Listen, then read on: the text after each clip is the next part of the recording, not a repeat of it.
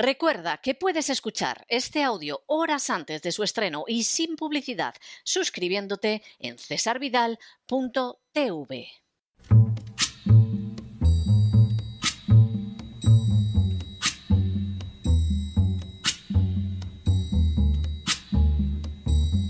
La voz con César Vidal, desde el exilio. When the night has come and the land is dark and the moon is the only light we'll see. No, I won't be afraid. Oh, I won't be afraid. Just as long as you stand, stand by me. Muy buenos días, muy buenas tardes, muy buenas noches y muy bienvenidos a esta nueva singladura de la voz. Soy César Vidal, hoy es el miércoles 13 de julio de 2022 y me dirijo a los hispanoparlantes situados a uno y otro lado del Atlántico y del Pacífico y como siempre lo hago desde el exilio. Corría el año 301 después de Cristo, cuando el emperador romano Diocleciano dictó un edicto con la intención de controlar los precios en el territorio del imperio. La razón no era otra, sino que sus intentos de ajustar el valor de la moneda se habían saldado con diversos fracasos en la década anterior, y la inflación constituía una angustiosa realidad en el imperio. En teoría, el nuevo edicto de Diocleciano iba a controlar el precio de más de un millar de bienes de consumo, evitando con ello la especulación, la subida de precios y la inflación. La realidad, sin embargo, es que el edicto imperial todavía empeoró más la gravísima situación al no tener en cuenta circunstancias tan elementales en economía como la ley de la oferta y de la demanda, el coste de producción en distintas partes del imperio y el impacto de los transportes en el precio final, aquella norma que algún historiador llegaría a calificar como acto de locura económica, no solo no corrigió la inflación, la especulación y la inestabilidad monetaria, sino que además disparó la acción del mercado negro a donde fueron a parar muchas de las mercancías cuyo precio había fijado el emperador. Para colmo, las peleas, las disputas e incluso los homicidios relacionados con el precio de los artículos regulados se convirtieron en algo tan común e imposible de controlar que llamaba la atención para que fueran corregidos de una vez. Al cabo de menos de un año, el fracaso de la norma de Diocleciano era tan clamoroso que el emperador se vio en la necesidad de abolirla. Su deseo de negar la realidad económica por razones meramente políticas y sin atención a la realidad económica había concluido en un completo desastre. Un desastre tan colosal que la única manera que hubo para enfrentarse con él consistió en desandar todo el camino andado. En las últimas horas hemos tenido nuevas noticias sobre la depreciación del euro en relación con el dólar. Sin ánimo de ser exhaustivos, los hechos son los siguientes. Primero, ayer el euro se situó en valor por debajo del dólar. De esa manera, la moneda europea no solo perdía valor frente a la divisa americana, sino que incluso se situaba por primera vez por debajo de ella. Segundo, la primera razón para esta depreciación del euro en relación con el dólar deriva del hecho de que ambas monedas son refugio económico. Tercero, a pesar de que la inflación afecta tanto a la Unión Europea como a Estados Unidos, la Unión Europea ha adoptado una serie de sanciones contra Rusia que han perjudicado enormemente su suministro de energía y su situación económica. Cuarto, aunque muchos de los problemas económicos de la Unión Europea eran anteriores ya a las sanciones contra Rusia, estas han contribuido a provocar una clara situación de recesión en el ámbito de la Unión Europea. Quinto, ante esa situación, el dinero está abandonando Europa y el euro para encontrar un refugio en el dólar y en los Estados Unidos. Sexto, Ahora mismo, los inversores buscan la deuda del Tesoro de los Estados Unidos, priman las transacciones en dólares y en general están comprando dólares. Séptimo, a lo anterior se añade que la Reserva Federal ya ha comenzado la subida de tipos y ha anunciado que llegará al 4% el próximo año.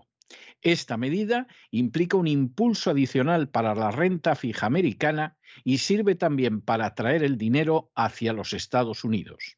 Octavo, junto con el dinero que procede de naciones de Hispanoamérica y Asia, Estados Unidos está recibiendo las salidas de fondos de los índices europeos, lo que se traduce también en la apreciación del dólar con respecto al euro. Noveno, las sanciones lanzadas contra Rusia han provocado igualmente una innegable debilidad económica en el seno de la Unión Europea. Alemania ha registrado un crecimiento del Producto Interior Bruto negativo en el último trimestre de 2021. Francia está actualmente en el menos 0,2%. Y la situación resulta aún peor en naciones como España e Italia, por no hablar de las repúblicas del Báltico o Grecia. La debilidad de la demanda doméstica derivada de la debilidad económica está contribuyendo, por lo tanto, también a la debilidad del euro. Décimo. Por si todo lo anterior fuera poco, hace apenas unos días Alemania ha presentado su primer déficit comercial desde 1991. En otras palabras, por primera vez en 30 años, Alemania importa más de lo que exporta. Un décimo. La razón fundamental de la mala situación que atraviesa Alemania se encuentra una vez más en las sanciones contra Rusia. La subida de la energía, que incluye, por ejemplo, comprar un gas a Estados Unidos, que es un 40% más caro que el gas ruso, tiene como consecuencia una pérdida de competitividad de la industria alemana. El coste de la luz, por ejemplo, muestra 440 euros por megavatio hora, una cifra que es un 675% superior a la media de la última década. Duodécimo. Alemania, que es la locomotora de Europa y que depende totalmente de su industria para su economía, se aboca al desastre, ya que su déficit comercial supone la necesidad de financiar vía deuda externa lo que antes financiaba a través de operaciones comerciales. Décimo tercero.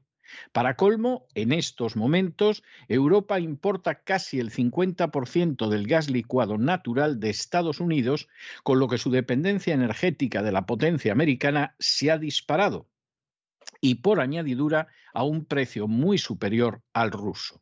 Una vez más, el efecto es una revalorización del dólar y una caída del euro. Décimo cuarto. Ninguno de estos factores parece que vaya a poder cambiar de manera positiva para Europa la situación actual. De hecho, solo el abandono total de las sanciones contra Rusia podría salvar la economía europea, pero ese escenario resulta difícil de contemplar por el peso de la OTAN.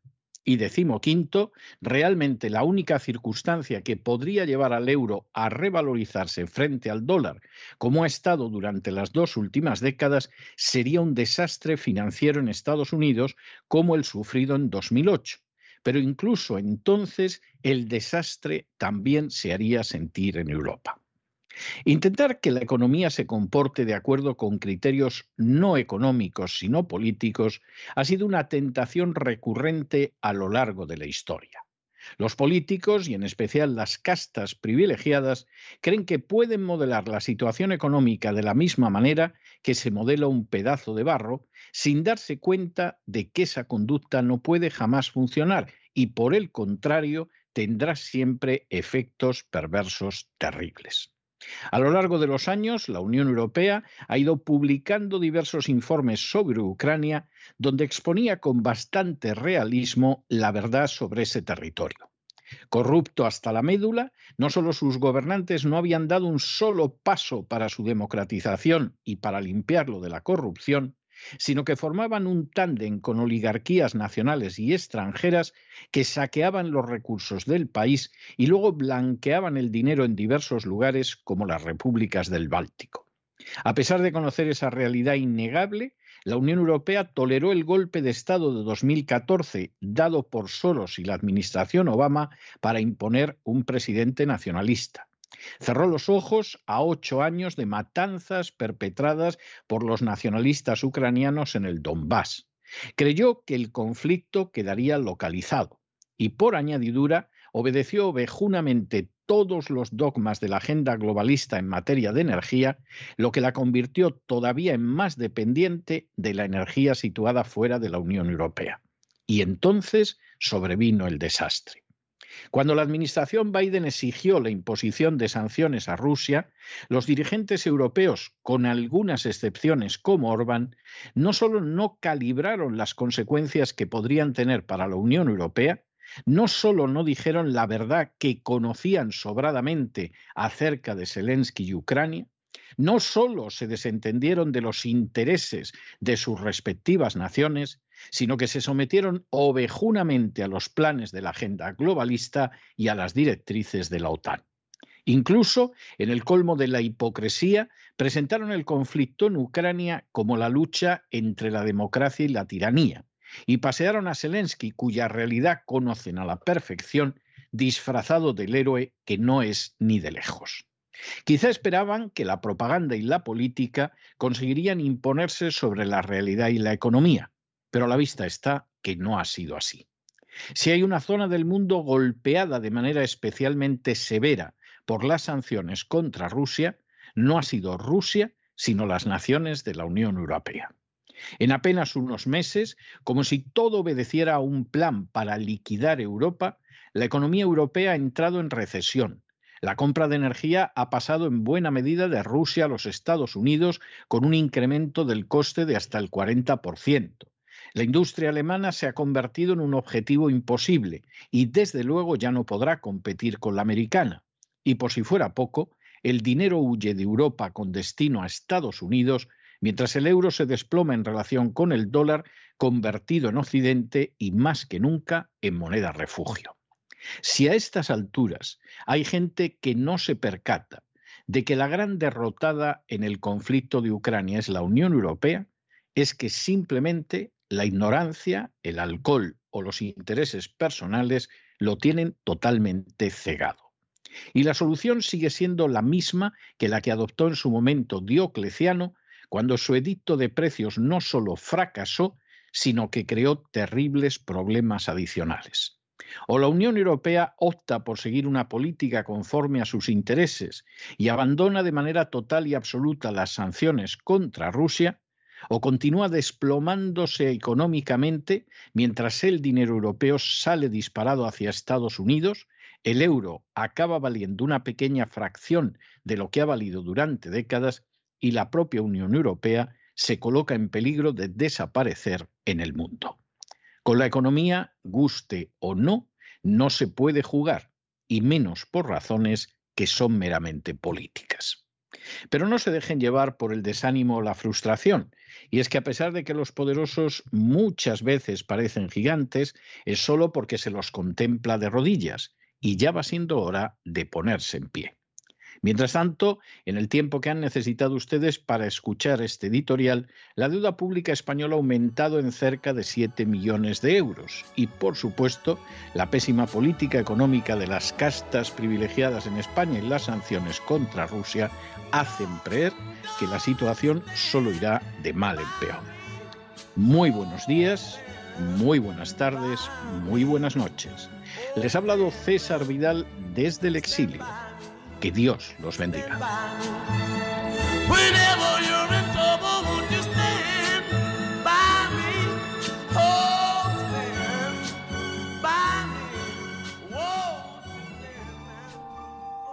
Esta sección está patrocinada por crowdfunding con el siguiente mensaje. Nuestro Señor Jesucristo, el único Dios verdadero, es misericordioso y nuestro Salvador.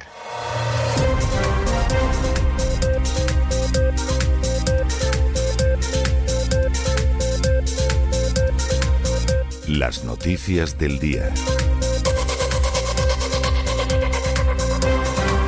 Estamos de regreso y estamos de regreso después de ese editorial que hemos dedicado a ese dólar creciente y a ese euro menguante.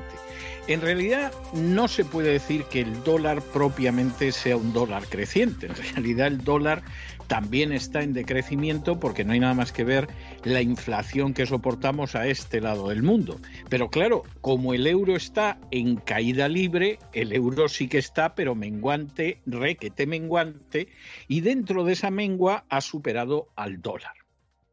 Bueno, para aquellos que vivimos en Estados Unidos, cobramos en dólares y ocasionalmente tenemos que pagar en dólares, pues es motivo de alegría y regocijo. Pero para los europeos, calificar esto como una pedrada en el ojo es, pero muy benévolo, muy compasivo y muy caritativo. ¿Y cuál es el origen de esto? Pues miren ustedes, la actitud de la Unión Europea hacia la crisis de Ucrania. En un momento determinado, la Unión Europea, que está regida por unos burócratas desprovistos de un átomo de legitimidad, porque es algo absolutamente oligárquico, deciden que sí, que vamos a favor de la agenda globalista ante la que babeamos más de 24 horas al día, y por supuesto nos sometemos lacayunamente a la OTAN, consecuencia, la economía europea entra en una crisis que puede ser verdaderamente devastadora. En primer lugar, porque esa economía europea, guste o no guste, depende de la energía rusa. Si tú decides que vas a castigar a Rusia pues precisamente no comprando la energía y no piensas en los intereses de tus respectivas naciones, pues a esas naciones las arrastras hacia la recesión. Y las sanciones contra Rusia, realmente a quien le están quebrando la columna vertebral es a la Unión Europea. Esto recuerda aquel famoso dicho, grosero, castizo, pero sin duda iluminador, que decía aquello de para joder a mi sargento no como rancho. Y claro, uno pensaba en el recluta bruto, que en fin pretendía que iba a fastidiar a su sargento quedándose él sin comer. Bueno, pues esto es lo que pasa con la Unión Europea. Lo grave del asunto es que si dijeras, bueno, esto es una causa noble, porque claro, Ucrania es una democracia, es un país decente, sus dirigentes son gente buena, etcétera, pero si Ucrania es una alcantarilla apestosa, si eso quien lo sabe es la Unión Europea desde hace muchos años, si los propios informes de la Unión Europea sobre Ucrania no paraban de decir que eso era un sumidero de corrupción, que era una vergüenza, que los oligarcas se llevaban el dinero a manos llenas y luego lo blanqueaban en otros de estos lugares, como las repúblicas del Báltico, porque esa era la tristísima realidad. O sea, no había al respecto otra cuestión. La Unión Europea se ha metido en esto sabiendo que miente, y sabiendo quién es Zelensky y sabiendo quiénes son los oligarcas y los políticos ucranianos. Y se ha metido pensando, vamos a dar un golpe a Rusia, que la vamos a baldar, que no sé qué, porque en el fondo todos ellos están en salvar su puesto y lo que pase con sus respectivas naciones les importa un pimiento. Pero esto se ha alargado y los rusos, por lo menos hasta el día de hoy, están ganando la guerra y no hay ni el más ligero viso de que Ucrania pueda cambiar la situación. Y Europa se está destruyendo con esto. ¿Y qué pasa en medio de esa situación? Pues hombre, muy sencillo, que el dinero huye y huye de Europa Además, ya BlackRock empezó intentando a principios de año que el dinero se fuera de Europa, aunque con esto los planes les han salido perfectos, y ese dinero ¿dónde va? Pues a refugiarse en la deuda pública americana y en el dólar americano. Si es que esto es del ABC de primer curso de economía fácil. O sea, esa es la triste realidad. Pero como en Europa las castas políticas de la izquierda a la derecha están corrompidas, como solo piensan en sus intereses. Y como no tienen el menor interés en hacer nada en favor de las poblaciones que los mantienen, bueno, pues Europa se está suicidando. Ya, bueno, pues tenemos gas licuado, sí, el americano que cuesta un 40% más que el ruso. Y la subida de la luz y la subida de la energía en Europa es tan salvaje que Alemania ha retrocedido ahora más de 30 años, se ha colocado en una situación en la que estaba en el 91 cuando se reunificó con toda la carga muerta que era la Alemania Oriental. ¿Y cómo va a pagar esto Alemania? Pues endeudándose más. O sea, si esto no tiene más vuelta de hoja. Y si la, la locomotora de la Unión Europea se gripa, ¿qué pasa? Pues que el resto del tren se para. No pretenderán ustedes que España va a tirar de esto si es un vagón de cola. Y Alemania está en crecimiento negativo y está en recesión, lo está Francia, que son las dos grandes potencias. De España e Italia ni vamos a hablar. En Holanda los agricultores se han lanzado a la calle, lo que no han hecho los españoles para defenderse. Y bueno, ya no hablemos de Grecia o de las repúblicas del Báltico, que son casi casi una especie de Ucrania 2, porque efectivamente no saben ustedes lo que hay ahí. O sea, eso no tiene más vuelta de hoja. Esa es la situación que hay. ¿Se puede salir? Se puede salir. E, efectivamente, se puede frenar lo que está pasando en Ucrania, se suprimen todas y cada una de las sanciones contra Rusia, se llega a un trato con Rusia totalmente lógico para las poblaciones de Europa Occidental y Europa Occidental se salva. ¿Qué sigue por este camino? Pues se hunde. Y luego a ver qué hace. Porque eso sí, el dinero y los inversores llegan a Estados Unidos. Pero Europa no va a poder mandar a sus poblaciones a Estados Unidos a que las den de comer en los jardines de la Casa Blanca. De manera que el panorama es un panorama ciertamente de cuidado. Y claro, el dólar pues puede estar en una situación delicada, que lo está, pero es que el euro está muchísimo peor. Es más, fíjense ustedes cómo será la cosa, que para pensar que el euro se revalorice en relación con el dólar, lo único que se les ocurre pensar a los expertos es que el dólar sufriera una crisis financiera terrible.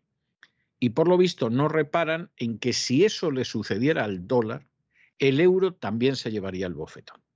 O sea, es que al final cuando se hacen las cosas que no hay que hacer, porque se está sirviendo al señorito de la OTAN o al señorito de la agenda globalista, pues sucede esto. Y el gran problema es que en Europa las castas políticas, y da lo mismo donde estén ubicadas, esas castas políticas evidentemente van a lo suyo y a su futuro personal. Y les importan las poblaciones unaiga.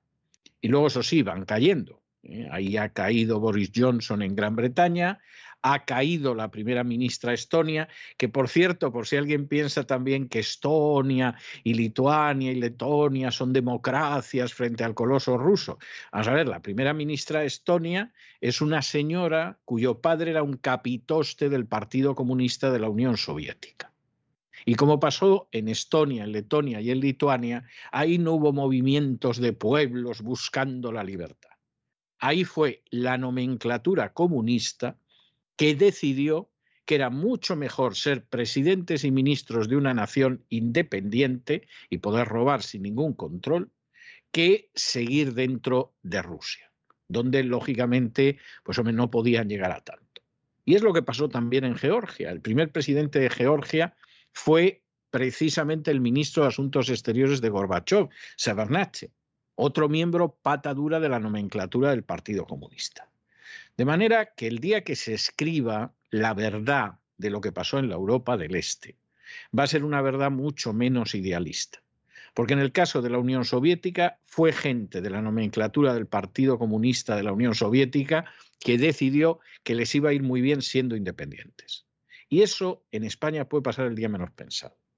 Y se pueden encontrar ustedes que en Galicia, que en Navarra, que en las Vascongadas, que en Cataluña hay gente que de pronto decide que son independientes de toda la vida porque, hombre, ser presidente de una nación independiente pues es mucho más que ser presidente de una comunidad autónoma, aunque sea más miserable.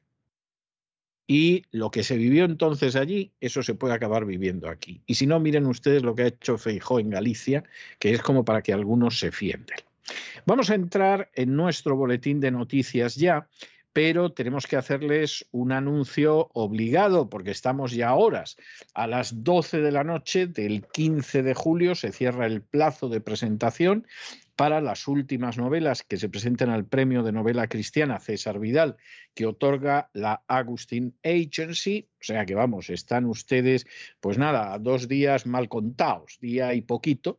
Todavía tienen tiempo aquellos que lo quieran presentar y las bases y las condiciones las encuentran ustedes en cesarvidal.com o en theaugustinagency.com. Y ahora sí que entramos ya en el boletín y empezamos, como siempre, con España. Con España, donde Pedro Sánchez, que está, pero vamos, en el desguace del régimen de la transición, con todos sus defectos, ha decidido que va a aprobar una nueva ley de secretos oficiales que le viene de maravilla al Partido Nacionalista Vasco. Vamos a centrar la cuestión porque esto es importante.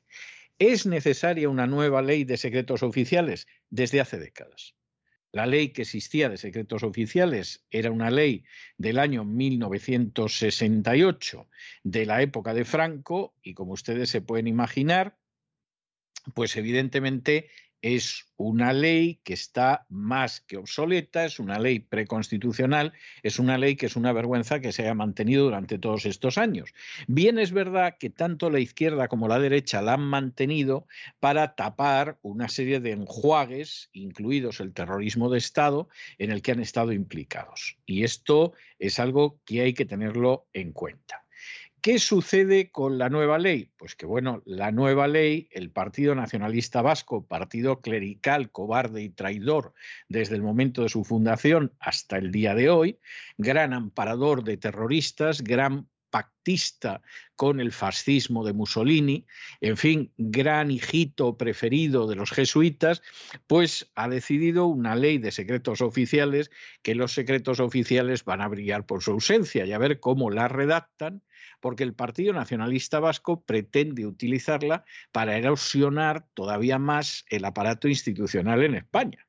Pero a ver esto cómo lo haces, Pedro, porque se da la circunstancia de que mucho de lo que puede salir a la luz salpica, vamos, que salpica, ducha, baña generosamente a tu propio partido, al Partido Socialista Obrero Español.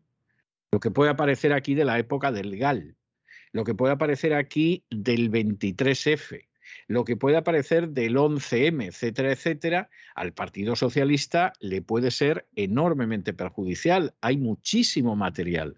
Sobre el GAL, sobre el 11M, ¿para qué vamos a hablar? Sobre el 23F, que no se ha desclasificado jamás. Aquí hay muchísimo material que en su día Aznar dijo que iba a desclasificar cuando era el jefe de la oposición frente a Felipe González y una de las primeras cosas que hizo fue asegurarse de que no se desclasificaran. Y luego han pasado muchas cosas. De manera que Mm, que el Partido Nacionalista Vasco, un partido ridículo, cobarde, miserable, racista, clerical, asqueroso, traicionero de toda la vida, todos esos calificativos crean ustedes que son bastante moderados para describir al Partido Nacionalista Vasco.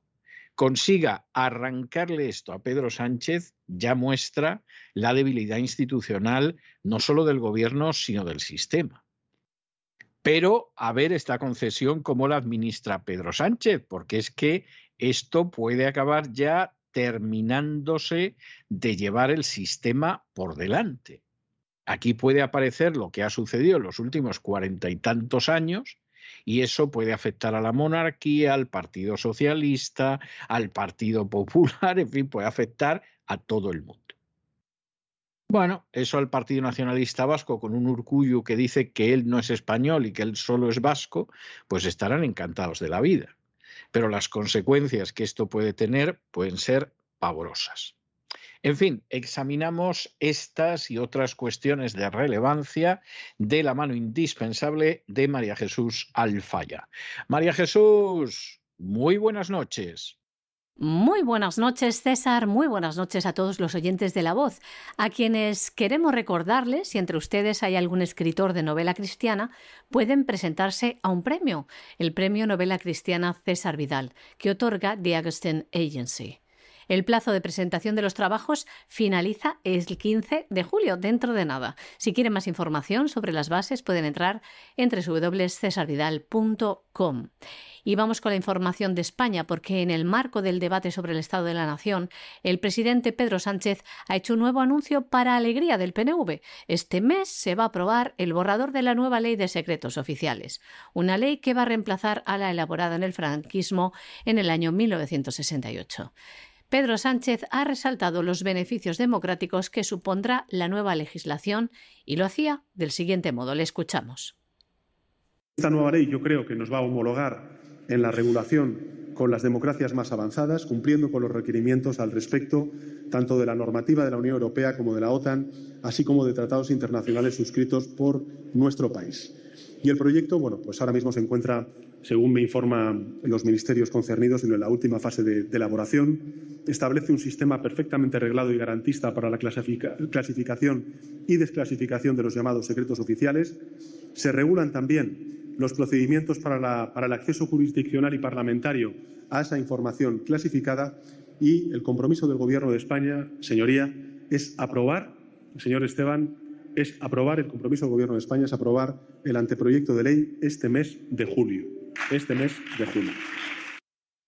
El ideólogo, el autor de esta reforma de la ley de secretos oficiales fue el PNV, que aceptó en el Congreso tramitar al principio de esta legislatura esto con la ayuda del Partido Socialista. Sin embargo, esta ley lleva ya casi dos años bloqueada en la Cámara y el Gobierno ha decidido darla por enterrada y ahora qué ha hecho impulsar la reforma a través de un proyecto de ley. Hay que decir que la ONG Amnistía Internacional ha hecho bandera de esta causa y ha puesto en marcha una campaña de recogida de firmas para reformar la ley. Lo hacía ya hace tiempo del siguiente modo. Les leemos lo que pone en su página web. Después de más de 50 años de la entrada en vigor de la Ley de Secretos Oficiales y más de 40 de democracia, es hora de dar carpetazo a la ley y abrir el candado de los secretos oficiales. Siguiendo la vocación de la opacidad de la ley, las noticias sobre su reforma mantienen un perfil bajo. Esto ha sido aprovechado para prorrogar una y otra vez el plazo de enmiendas en el Congreso y alargar la reforma de una norma preconstitucional que ampara la ocultación de información sin adecuarse a los estándares internacionales.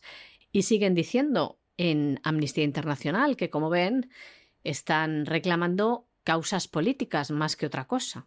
Dicen así, esta ley nace en el año 1968 en el marco de la dictadura franquista y a pesar de la entrada de la democracia en España, su reforma todavía no ha sido efectuada. Desde el año 2016, el Partido Nacionalista Vasco ha intentado tramitar una proposición de ley que ha sido paralizada en varias ocasiones debido a la prolongación de plazos. Actualmente está en tramitación la última propuesta legislativa presentada por el PNV y también la emprendida por el Gobierno, tal y como lo anunció el pasado mes de abril, aunque de momento de nada, se sabe al respecto. Pues sí que sabemos al respecto, ya lo ha dicho Pedro Sánchez, este mes se va a aprobar el borrador de la nueva ley de secretos oficiales.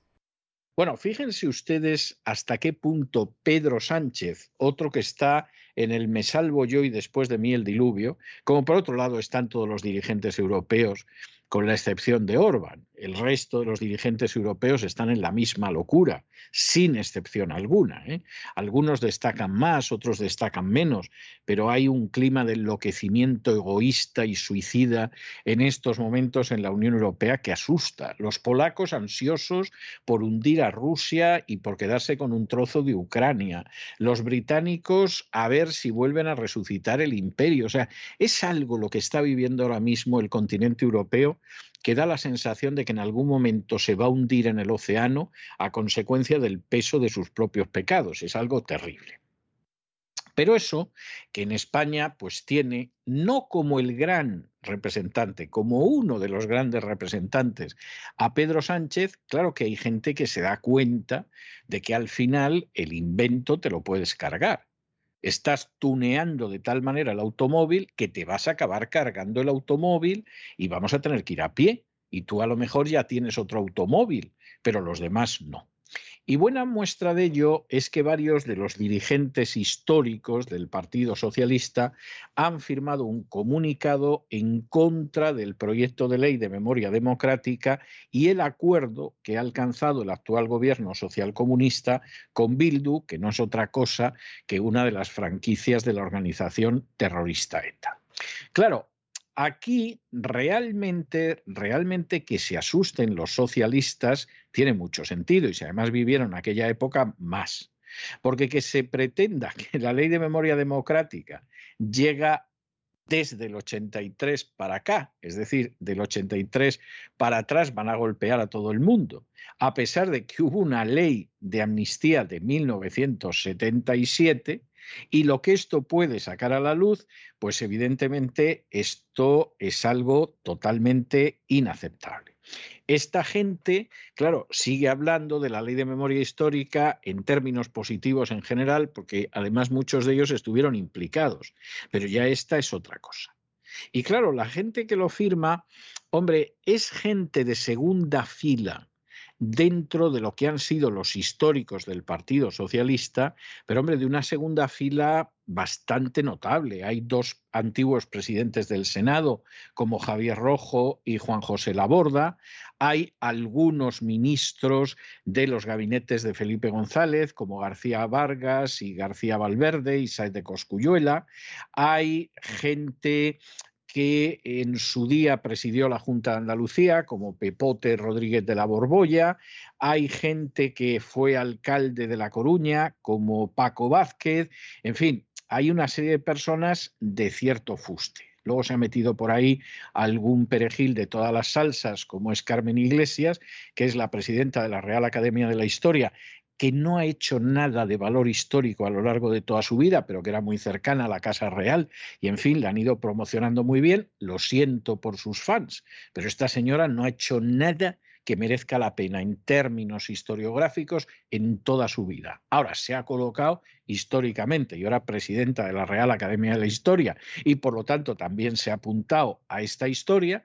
Y luego, pues hombre, aparece gente del Partido Socialista que tiene una cierta relevancia eh, ya casi simbólica. Por ejemplo, José María Mújica, que es hijo de Fernando Mújica, que fue uno de los socialistas a los que asesinó ETA, Pascual Marcos, que fue senador del Partido Socialista y presidente de la Diputación de Zaragoza, Eligio eh, Hernández, pésimo fiscal general del Estado, eh, algún alcalde como Tomás Gómez, famoso Fostiatus, alcalde de Parla, etc En general, en general, no nos vamos a engañar, esta gente es segunda fila, segunda fila y algunos de tercera y cuarta.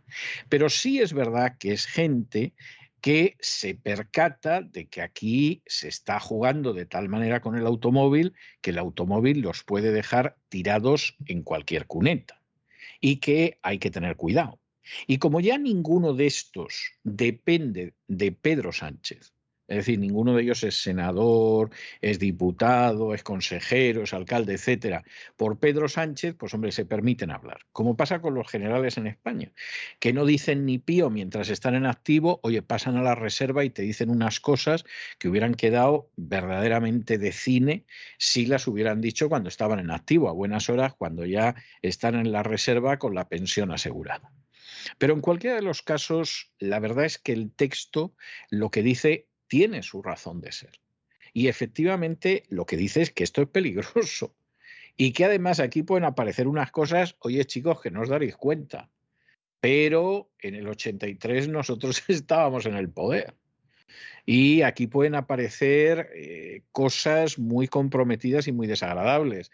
O sea que, Pedro, esto a lo que has llegado un acuerdo precisamente con los asesinos de ETA, pues no hay manera de defenderlo. Entérate un poquito. Y Pedro, Pedro no tiene la menor intención de enterarse. Pedro está, como muchos otros, realmente, realmente a sus intereses. Y los intereses nacionales le importan una higa, como al resto de las castas políticas. Y los que no se hayan dado cuenta de esto, pues es que todavía no saben de qué va el baile.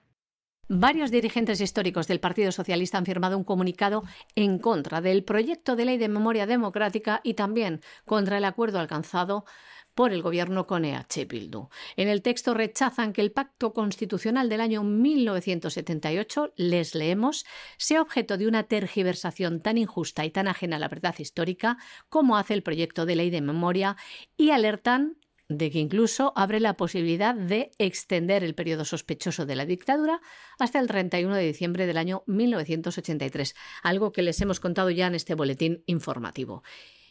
El comunicado señala también en esta misma línea que en esa etapa se había celebrado el referéndum constitucional, tres elecciones generales y varias municipales y autonómicas.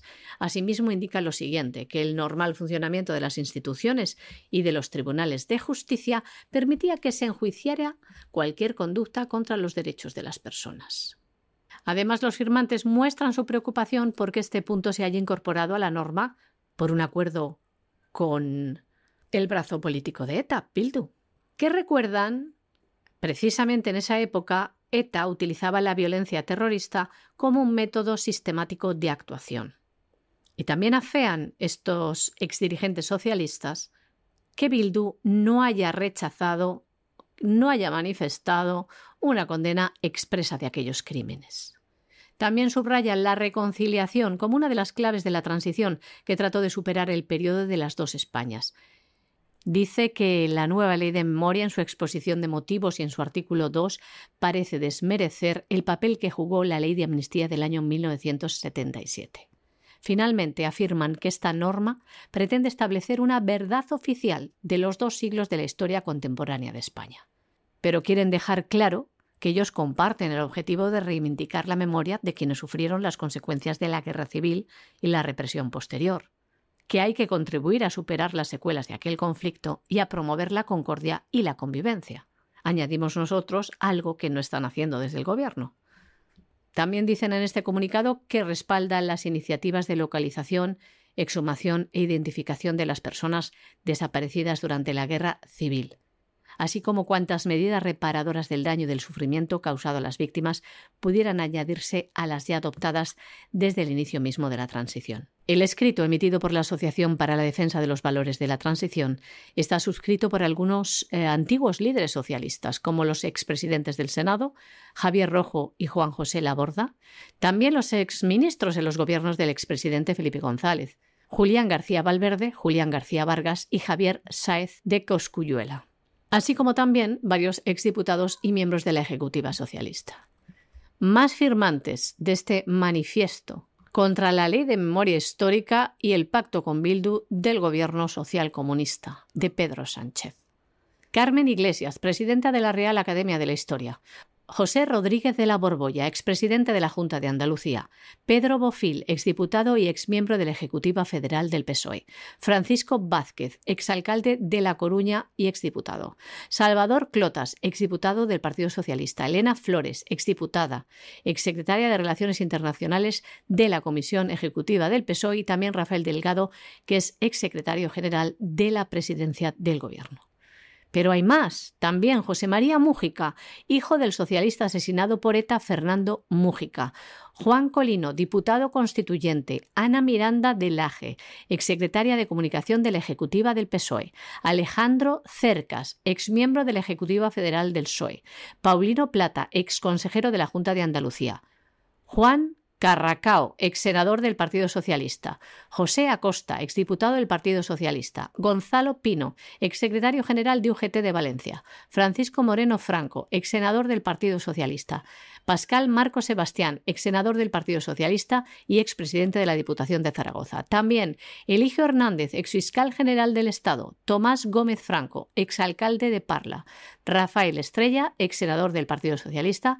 Miguel Cid Cebrián, ex senador del Partido Socialista Salvador Fernández Moreda, expresidente de la Diputación de La Coruña, además de otros muchos académicos y políticos en contra de la decisión de Pedro Sánchez. Nos vamos a Hispanoamérica y nos vamos a Hispanoamérica donde Perú acaba de solicitar ayuda a la Organización de Naciones Unidas para paliar la crisis alimentaria. Bueno, aquí la realidad, porque esto es muy triste, es que el presidente Castillo no tiene el pobrecito ni idea de nada. Llegó al poder en Perú en una muy mala situación, porque el Perú, que es un país que podría funcionar decorosamente bien, en serio, tiene recursos, tiene capital humano, tiene posibilidades de funcionar bastante bien, pues se da la circunstancia de que tiene una casta política que es lamentable. Cuando Castillo llega al poder, pues Perú ya está endeudado para el próximo siglo, es una de las naciones de Hispanoamérica que se ha endeudado para un siglo. Y además, para terminarlo de arreglar, sufre las consecuencias de haber tenido la peor gestión del coronavirus en todo el planeta, que se dice pronto, ¿eh? en todo el planeta. En segundo lugar, medalla de plata España, pero la medalla de oro de la peor gestión la tiene el Perú. Y entre que Pedro Castillo no tiene ni idea de economía, que la agenda globalista llega a la conclusión de que como él no se mueve con la suficiente velocidad, lo pueden sustituir por alguien que vaya más deprisa. Y que luego las fuerzas del Perú están fundamentalmente jugando un juego que se llama quítate tú, que me pongo yo, pues evidentemente Perú ha entrado en una agonía económica terrible. Y dentro de esa agonía, y teniendo en cuenta un plan global para provocar hambrunas en todo el mundo, plan global que encuentra resistencias en Albania, en Alemania, en Holanda, no, en España no. En España no, es triste. Deberían de estar en pie de guerra los agricultores por las que se les viene encima, pero están a la caída del centimito y no están haciendo absolutamente nada, lo cual es muy triste, muy triste, muy triste. Bueno, pues en medio de esa situación, el presidente del Perú dice, bueno, pues aquí vamos a pedir a Rebeca Greenspan, caramba, Greenspan, que es la secretaria general de la Conferencia de Naciones Unidas sobre Comercio y Desarrollo, que nos ayude con la crisis del sector agrario. Vamos a ver, esto en principio es una buena iniciativa. Es decir, no puedes decir que esté mal que el presidente del Perú pida ayuda a Naciones Unidas para hacer frente a la crisis alimentaria. No está mal. Pero que esto puede significar que finalmente el Perú entre en un periodo de hambruna gravísimo, no lo descarten, porque es lo que ha pasado en Sri Lanka. Sri Lanka tenía una agricultura magnífica, decidieron en un momento determinado ponerse en manos de la agenda globalista, el foro de Davos dijo, bueno, para el 2025 en Sri Lanka va a ser todo absolutamente maravilloso. ¿Y qué vino a continuación? Pues la quiebra de la economía, agraria que sumada por el coronavirus a la quiebra del turismo ha provocado una hambruna que ha terminado pues con la huida del presidente de Sri Lanka. Y si esto se puede hacer en Sri Lanka, se puede hacer en el Perú. Sin razones objetivas, queremos indicarles. ¿eh? O sea, Perú es un país que puede salir adelante eh, bien gestionado de una manera más que decorosa. Pero es que realmente las castas dominantes en Perú no están por eso, están a lo suyo, están a ver lo que sacan de esto. Y Pedro Castillo ha ido a pedir ayuda, pues precisamente una institución que está en manos de la agenda globalista y que, bueno, sí, lo mismo te da la mano, pero para apretarte más el cuello. Bueno, lo, lo vamos a ver a no mucho tardar, ya verán ustedes. El presidente de Perú, Pedro Castillo, ha pedido a la Secretaría General de la Conferencia de las Naciones Unidas sobre Comercio y Desarrollo, Rebecca Greenspan, apoyo para fortalecer el sector agrario y contrarrestar los efectos de la crisis alimentaria que dice agravada por la pandemia y la guerra en Ucrania.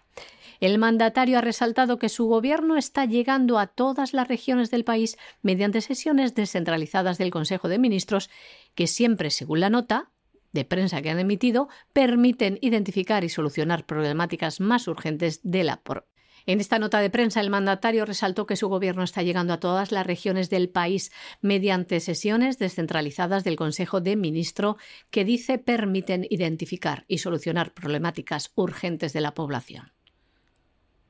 Dicen también que están trabajando en un nuevo censo que garantizará lograr una cobertura del 100% en los programas sociales a fin de llegar a todas las personas pobres y en extrema pobreza. Pero como les decimos, Perú pide apoyo a la ONU para paliar la crisis alimentaria. Bueno, y les hablábamos ayer de ese encuentro entre AMLO Andrés Manuel López Obrador y el presidente de los Estados Unidos, Joe Biden, donde López Obrador siguió insistiendo en que lo que tiene que hacer Joe Biden es seguir la política del presidente Roosevelt y contratar a muchos más mexicanos, dejar que entren más mexicanos, dar la nacionalidad a los 11 millones de ilegales que hay en el país, etcétera, etcétera y Joe Biden pues le fue escuchando en la situación en la que está. Vamos a ver, primero, la política de Roosevelt no fue una política de dejar entrar a todos los hispanos que quisieran en este país, en los Estados Unidos de América. Vino gente para trabajar en la agricultura, en algunos estados del sur sobre todo, y hasta ahí llegó. Y Estados Unidos siempre mantuvo unas cuotas de inmigración muy claras, porque desde los padres fundadores tuvieron muy claro que según la gente que entrara en Estados Unidos, el destino de los Estados Unidos iba a ser un destino brillante o iba a ser una calamidad. Y eso lo tuvieron claro desde el principio y por eso tuvieron cuotas. Por ejemplo, Jefferson decía que no se podía dejar entrar ni a los franceses ni a los españoles en Estados Unidos. ¿Por qué? ¿Por racismo? No. Porque los españoles y los franceses venían de una cultura que era la de la monarquía absoluta.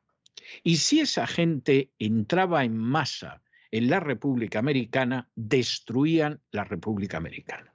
Porque al final esos valores de libertad, de democracia, de la supremacía de la ley, de la división de poderes, los franceses y los españoles ni los solían.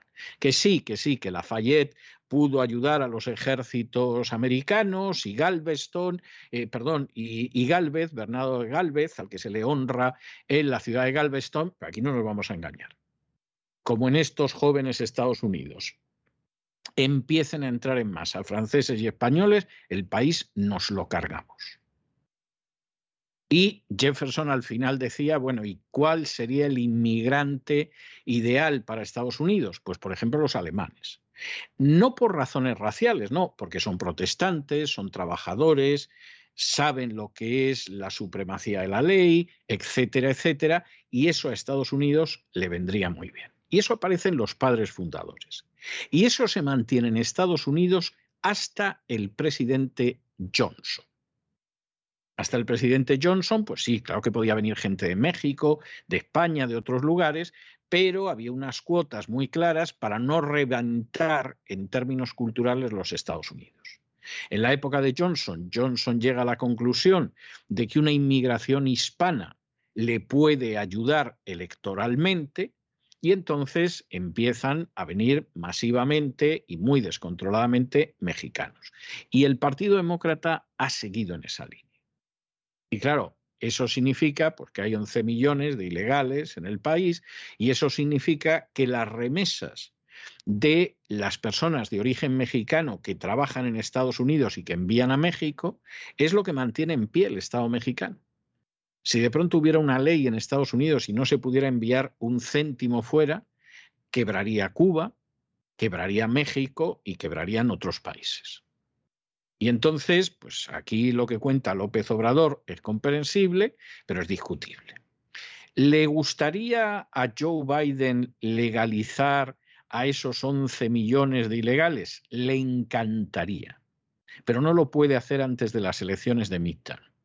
Porque si lo intenta hacer antes de las elecciones de midterm, la reacción de cólera que se va a producir entre los americanos, porque van a saber perfectamente que eso es darle 11 millones de votos al Partido Demócrata, porque sí, eso va a tener consecuencias verdaderamente pavorosas y por lo tanto, pues hombre, Biden lo más que puede hacer es poner esa sonrisa que pone, que luego sigue leyendo y dice fin de la cita, porque no se da cuenta ni de lo que está leyendo en el teleprompter, y decirle, bueno, no podemos correr mucho, tú no te preocupes, obrador, que algo haremos, pero ahora no me presiones mucho.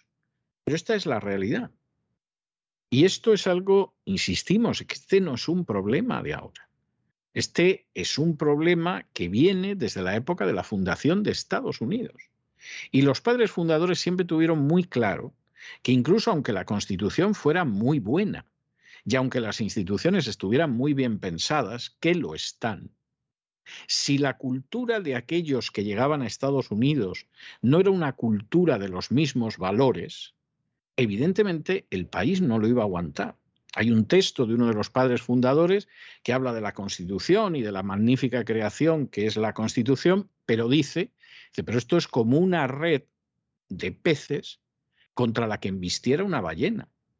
Y si efectivamente la población no es una población que cree en eso, en muchos casos encima cree en los sistemas que han hundido sus países de origen y que les han obligado a emigrar a los Estados Unidos, que ya es el colmo. O sea, te vienes de un país donde un determinado sistema y una determinada política ha hundido la economía para ir a otro país a pedir que implanten también ese sistema y también hundan la economía. Es, es algo de delirio. Pues si efectivamente eso no se tiene en cuenta, el futuro de Estados Unidos es un futuro extremadamente peligroso. El presidente de los Estados Unidos, Joe Biden, ha pedido paciencia ante la demanda de su homólogo mexicano, Andrés Manuel López Obrador. Este pide que entregue más visas de trabajo para los mexicanos y centroamericanos y que regularice también a los millones de indocumentados en el país. En un comunicado conjunto explicaron que van a crear un grupo de trabajo sobre migración laboral, pero no han anunciado ningún acuerdo concreto en cuanto a número de visas. Sí han explicado que van a mantener políticas para fortalecer la frontera y a la vez proteger los derechos humanos. El tema de la inmigración ha sido central en esta reunión en un momento récord de llegadas de indocumentados que vive la frontera estadounidense y que se viven escenas dantescas. El hallazgo, por ejemplo, en San Antonio recientemente en Texas de 53 inmigrantes muertos por hacinamiento. 26 de ellos eran mexicanos. López Obrador en su discurso también ha pedido a Joe Biden que emule el programa del expresidente Franklin Delano Roosevelt, que gobernó los Estados Unidos del año 1933 al 1945. En esa época contrató a miles de agricultores mexicanos en Estados Unidos. Además, López Obrador consideró que a Estados Unidos le falta mano de obra, por lo que propuso a Biden permitir la llegada a Estados Unidos de obreros, técnicos y profesionales de las distintas disciplinas, mexicanos y centroamericanos, con visas de trabajo temporales. Además, urgió a Biden a que cumpla con su promesa de impulsar una reforma migratoria que regularice a los cerca de 11 millones de indocumentados en el país, que está encallada en el Congreso. Bueno, y nos vamos a Internacional, que hoy, vamos, esto parece que está patrocinado por la Internacional Vegetariana. La ONU ha decidido que va a poner fin al consumo de carne, como estamos en una situación en la que parece que tenemos que ir a empujones hacia la hambruna, pues la ONU colaborando. Y la experta en Seguridad Alimentaria y Nutrición de Naciones Unidas, que es una señora que se llama Cindy Holman, ha decidido que Occidente debe poner fin al consumo excesivo de carne. Esto en paralelo a que en Holanda la fundación de Bill Gates esté financiando una cadena de supermercados de carne sintética. Y esto en paralelo a que el Comité Internacional de la Cruz Roja exprese su preocupación por los cientos de millones de personas que corren riesgo de sufrir hambre. Vamos a ver, señora o señorita Holman, es que parece que la gente está comiendo carne todos los días hasta que se le sale por las orejas. Y eso es mentira. O sea, eso no es cierto. Hay gente que si come carne una vez a la semana, vamos, van que vuelan. Para mucha gente ese consumo de carne es a lo mejor el pollo o el conejo o el cerdo. Es decir, la ternera ni la olfatean. Y en medio de toda esa situación, pretende usted decir que Occidente, vamos, es que se empapuzan de comer carne y eso no es verdad. Ahora, si lo que quieren es hundir a los ganaderos de Occidente, si lo que quieren es provocar una disminución de la demanda de carne, de tal manera que los ganaderos ya se hundan del todo, y que puedan venir las grandes empresas como BlackRock y Vanguard o Gates apoderarse de eso y ya mediante el hambre controlar totalmente el planeta. Ah, bueno, si es eso lo que pretenden, no hay nada que objetar porque van por el buen camino. Y además, desde la ONU, convertida en uno de los pilares de la agenda globalista. Es verdaderamente para morirse y, por supuesto, para que hagan negocios otra gente como el señor Gates. Esto es obsceno, esto es inmoral, esto es indecente, pero estoy por ver a las castas políticas saliendo a defender a los ganaderos de su país. A decir, oiga, si quiere usted hundir un sector, ¿por qué no se hunde usted y su pastelera madre? Si quiere usted hundir algo dañino, ¿por qué no hunde a Soros y a todo su rosario de organizaciones criminales? ¿Qué es esto en un momento determinado de pretender hundir al sector ganadero en Occidente?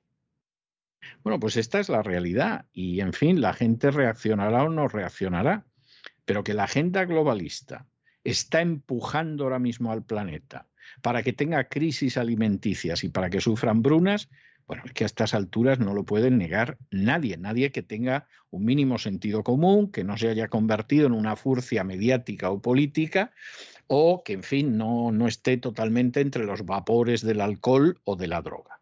La ONU quiere un mundo hambriento y poner fin al consumo de carne. Les vamos a contar varias noticias que les van a dar cuenta de la realidad que estamos viviendo ya, gestada por el Foro de Davos y la Agenda 2030 que quieren un mundo en el que no tengas nada y serás feliz, que se acabe con el consumo de carne, con lo cual ya está empezando la destrucción de la producción de agricultores y ganaderos, para luego comprar esas tierras para la creación de transgénicos y carnes artificiales, carnes sintéticas.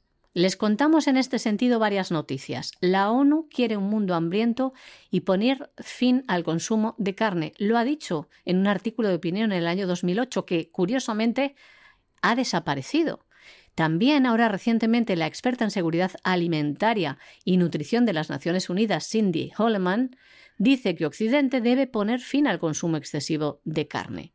Y curiosamente, en Holanda, que les contamos ayer que hay manifestaciones de agricultores, porque el gobierno quiere imponer una ley que va a destruir el sector, en Holanda, curiosamente, la Fundación Bill Gates financia a una cadena de supermercados que produce carne sintética y se añade una ONG, el Comité Internacional de la Cruz Roja, que expresa su preocupación por los cientos de millones de personas que corren riesgo de sufrir hambre. Y como no, esta ONG, como otras tantas financiadas por el globalismo, abogan por la apertura de fronteras.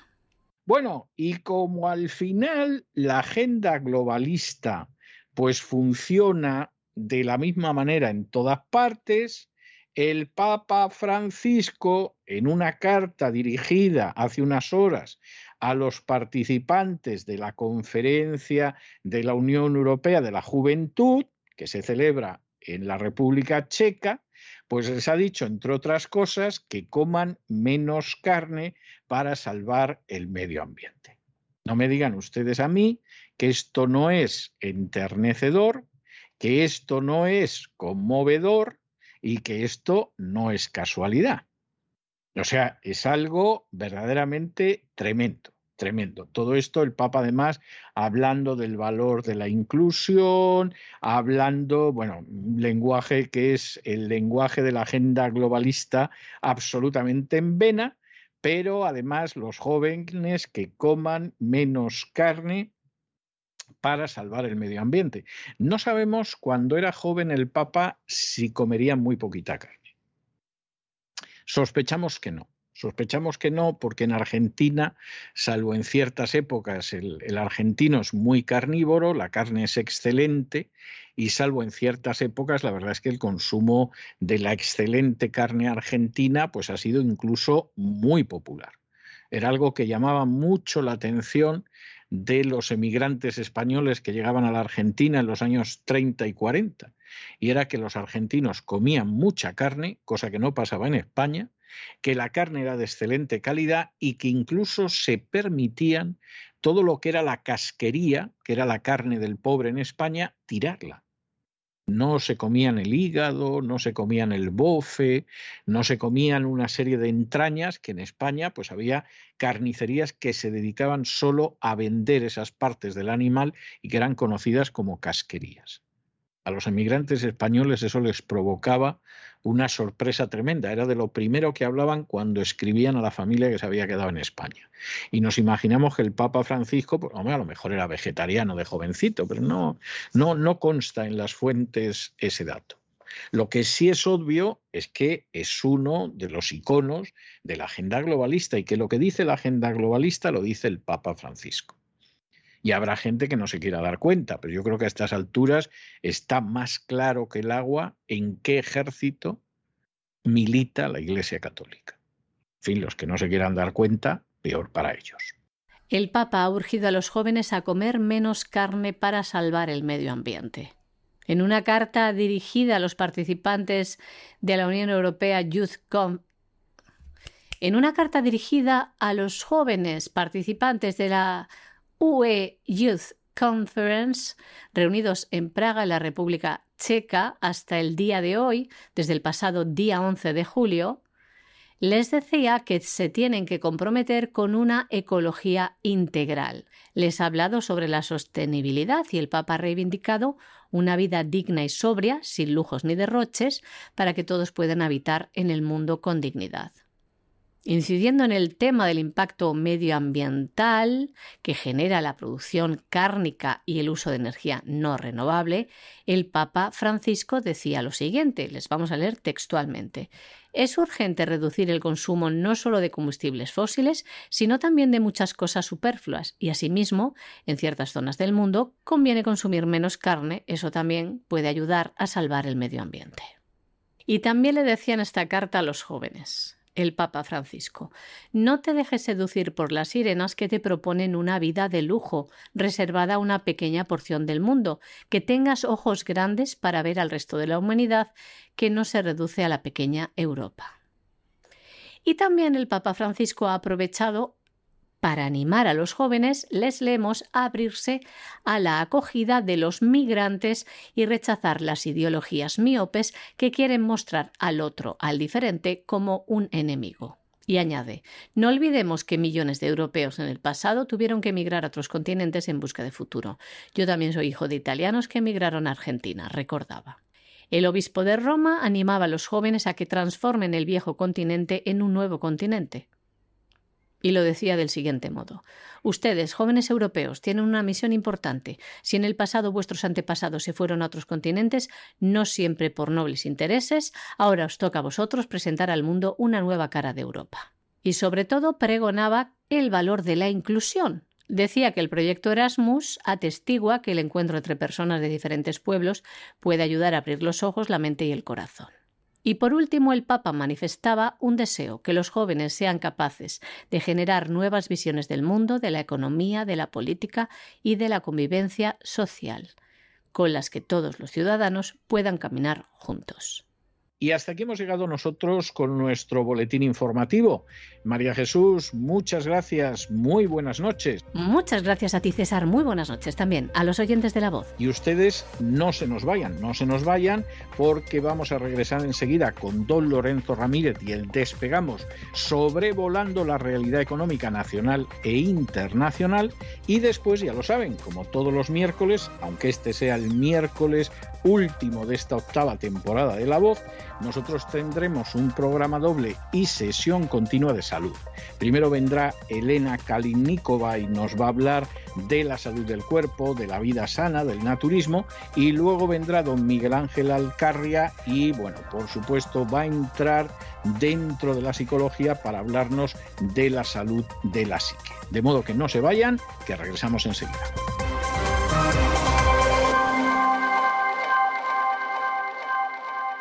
Música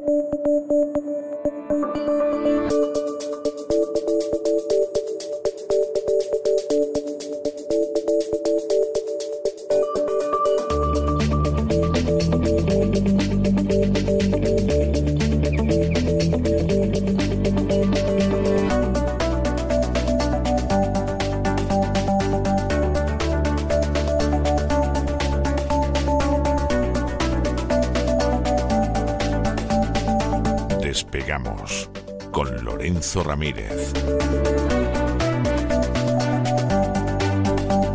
Corremos raudos y veloces hacia nuestro avión, atravesamos el umbral, nos tiramos en plancha sobre los asientos, nos abrochamos los cinturones, despegamos y nos vamos elevando por los aires hasta alcanzar nuestra altura y nuestra velocidad de crucero. A mi lado, don Don Lorenzo, por Dios, que, está pasando usted las páginas del Apocalipsis como, como si se fuera a acabar, pero, esta inquietud escatológica que yo no le he conocido nunca, que se debe tan mal ve usted las cosas, don Lorenzo. Muy buenas noches. Muy buenas noches, don César. Además, estoy aquí repasando aquella Biblia que me regaló usted hace ya muchos años, precisamente hablando de ese Apocalipsis, ¿no? Y de, y de esa interpretación que se ha hecho a lo largo de la historia, ¿no? De, de cuando algunos consideran que ya pasó, ¿no? Ese escenario y que se podría hablar un poco, ¿no? De esa Alemania nazi, ese ascenso de Hitler. Otros ven ahora mismo muchos eh, eventos ¿no? que nos indicarían que estamos ante ese fin de los tiempos. Hemos visto películas también de todo tipo, ¿no? Con ese título, sobre todo en inglés, que mola tanto, ¿no? Que es Doomsday, ¿no? Que es un nombre un poco como de videojuego. sería algo así como el día de la catástrofe, algo así. Lo suelen traducir como el día del juicio final, ¿eh?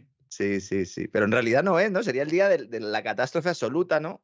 Me recuerdo mucho de una película de zombies, eh, sobre todo en el día de hoy, que decía en el cartel, atrévete a sobrevivir, ¿no? Pues yo creo que ilustra bien cómo está ahora mismo la eurozona y ha servido también, ¿no? Esta, este concepto, este término a muchos medios financieros estadounidenses esta mañana a lanzar toda su maquinaria diciendo que se aproxima el posible fin del euro. ¿Eh? Otra vez el mismo discurso, otra vez volvemos por peteneras, ¿no? Apunten el día clave. A ver, ¿tienen ustedes un calendario a mano? Yo sé que don César tiene un montón de papeles en la mesa y alguno es un calendario seguro, pero ya lo tendrá anotado. Ustedes, si van en el coche o algo, pues eh, eh, no, no paren, pero acuérdense, si no luego se lo ponen otra vez en diferido, como el despido de Bárcenas, el programa.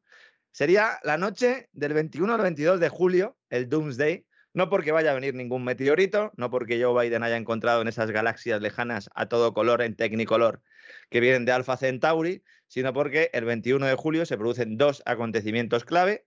Uno, la teórica reapertura del suministro de gas a través de Nord Stream 1, cuando terminen las labores de mantenimiento. Y dos, la reunión del Banco Central Europeo en la que se procederá a aprobar una subida de tipo de interés, la primera de la última década, que teniendo en cuenta, don César, los datos que hemos conocido hoy de inflación en Europa y también en Estados Unidos, vamos a hablar hoy también de la inflación en Estados Unidos, de verdad que la banca central no ha tenido nunca en la historia reciente, insisto, desde el principio de los años 80, ningún incentivo mayor como el actual para pegar una subida de tipos de interés notable que yo, de verdad, la, la esperaría. Es decir, suban los tipos de forma salvaje y luego, dentro de un tiempo, de unos meses, ¿no? Pues si efectivamente han, han parado esta inflación, que eso está por ver, porque hay también escuelas que consideran que solo con los tipos de interés no es suficiente, pues entonces podríamos volver a una, una política monetaria relativamente normal, porque en Estados Unidos van lentos, pero es que en Europa, don César, es que no hemos empezado. Es que, ¿cuánto tiempo llevamos hablando de subida de tipo de interés, don César? Sí, sí, sí, sí, no, llevamos un montón, llevamos un pues montón. Pero no se han subido todavía se subirán enseguida. No, es que no se atreve nadie, o sea, por lo que pueda acontecer, claro, claro, porque ya, ya empiezan a salir los artículos de esos, si tiene usted una hipoteca... claro, pues usted comprenderá que con un panorama de ese tipo, pues evidentemente no, no se atreva.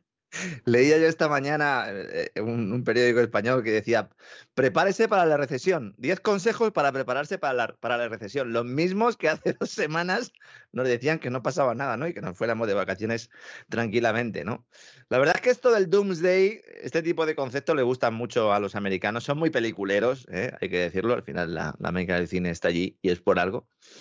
Y vamos a ver, hasta ahora los planes del Banco Central Europeo para elevar los costes de los préstamos desde los niveles bajo cero, donde han estado hasta ahora, no han conseguido evidentemente apuntalar la moneda, sino todo lo contrario, ya que otros grandes bancos centrales han actuado más rápido. Esto explica en buena parte lo que está sucediendo en Europa, ¿no? Hay otros factores que vamos a analizar hoy. También vamos a explicar, ¿no? Cómo le afecta esto a cada uno de forma eh, particular, ¿no?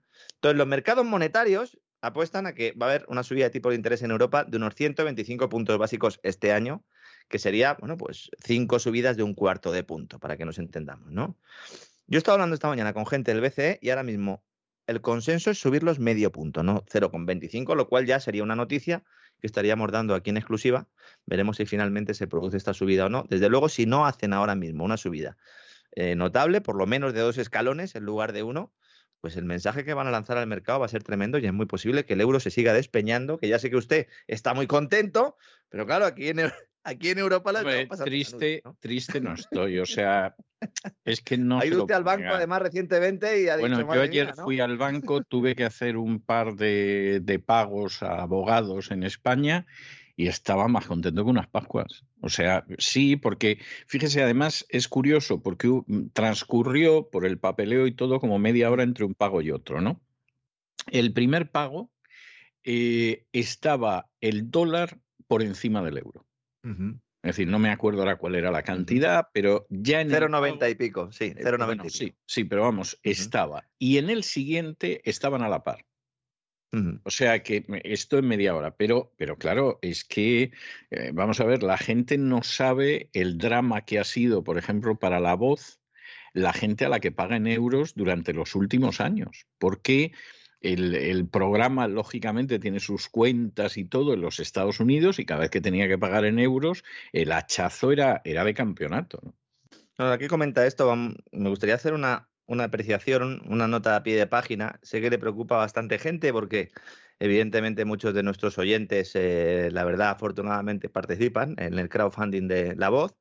Muchos de ellos eh, ya son históricos, ¿verdad? Han repetido en numerosas ocasiones y se han puesto en contacto, algunos de ellos, para decir que determinadas entidades financieras españolas, eh, entre las que destaca BBVA, que es la entidad que hemos recibido eh, más quejas, se niegan a procesar los pagos a, a, la plataforma en la cual nosotros hacemos el crowdfunding, que se llama Kickstarter, porque por si alguien no lo sabe, eh, porque no haya, no haya participado nunca en este crowdfunding, nosotros no ponemos un número de cuenta corriente, ni ponemos una cuenta de PayPal o de cualquier otro tipo de servicio para que la gente haga un ingreso. No consideramos que esa sea la mejor manera de trabajar. Nosotros lo que hacemos es un crowdfunding en una plataforma eh, que se llama Kickstarter, que nos cuesta nuestro dinero precisamente hacerla en Kickstarter, porque nos dan un servicio y entre esos servicios pues está establecer todas las garantías de que los pagos se hacen de forma legal, que llegan a una entidad legal, que se gestionan completamente en blanco, que se pagan todos los impuestos, etcétera, etcétera, etcétera. ¿no? Es el servicio que da Kickstarter. Nosotros lo podríamos hacer de otra manera, pero lo hacemos así.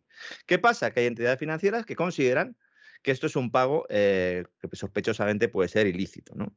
¿Por qué? Bueno, pues eso solo habría que preguntarlo señores de BBVA. Ayer hicimos una petición pública en las redes sociales, hasta este momento no han contestado. Dudo que vayan a contestar, aunque algunos de nuestros oyentes pues sí le han expresado ¿no? que era por un tema de seguridad y efectivamente consideran que eh, pues puede ser un pago hacia una entidad irregular. No sé si consideran que ya somos terroristas o que podemos serlo en el futuro. Kickstarter es una empresa muy seria que no solo trabaja con la voz, sino que de hecho pues trabaja con muchísima gente. Le damos las gracias por el trabajo que hacen todos los años. Insisto, es un servicio que nosotros también pagamos.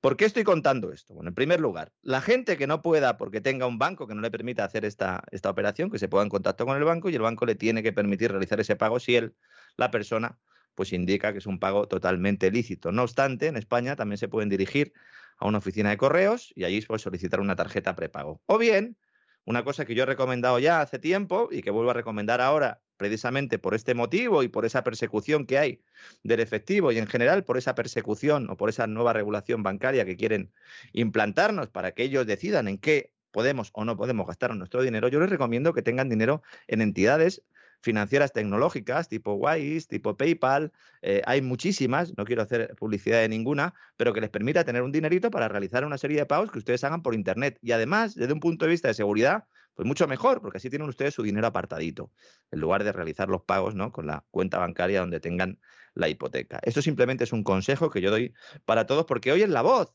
pero mañana puede ser otro otro bien o servicio que ustedes quieran comprar o una, o una, adquisición que quieran hacer en una determinada página web de un país que se considere no aliado porque resulta que no ha aplicado sanciones a Ucrania, por ejemplo, por poner un ejemplo.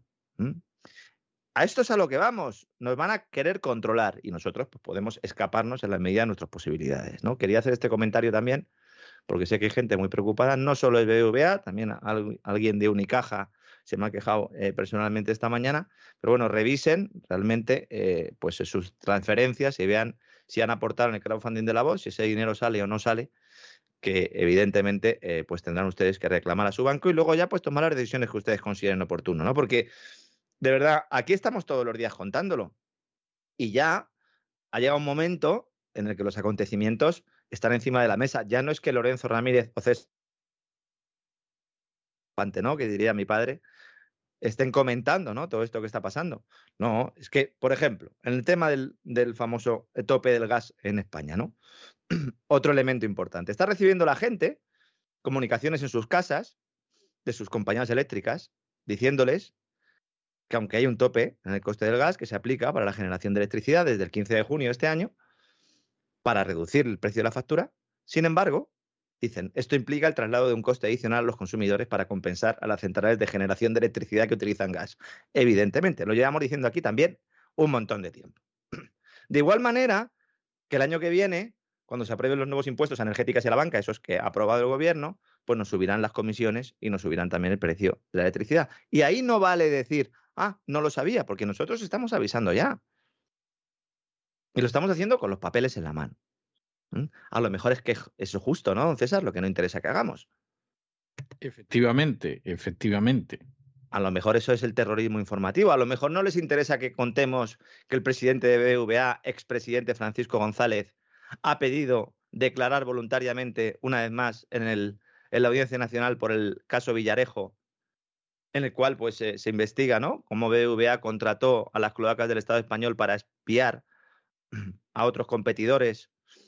A lo mejor no interesa ¿no? Que, Villarejo, la empresa de Villarejo, esa que ahora nadie conocía, contratada por BVA, tenía una oficina en Torre Picasso, a escasos metros de la torre de BVA con más de 30 trabajadores, mientras seguía ejerciendo como comisario de policía. A lo mejor no interesa que contemos esto.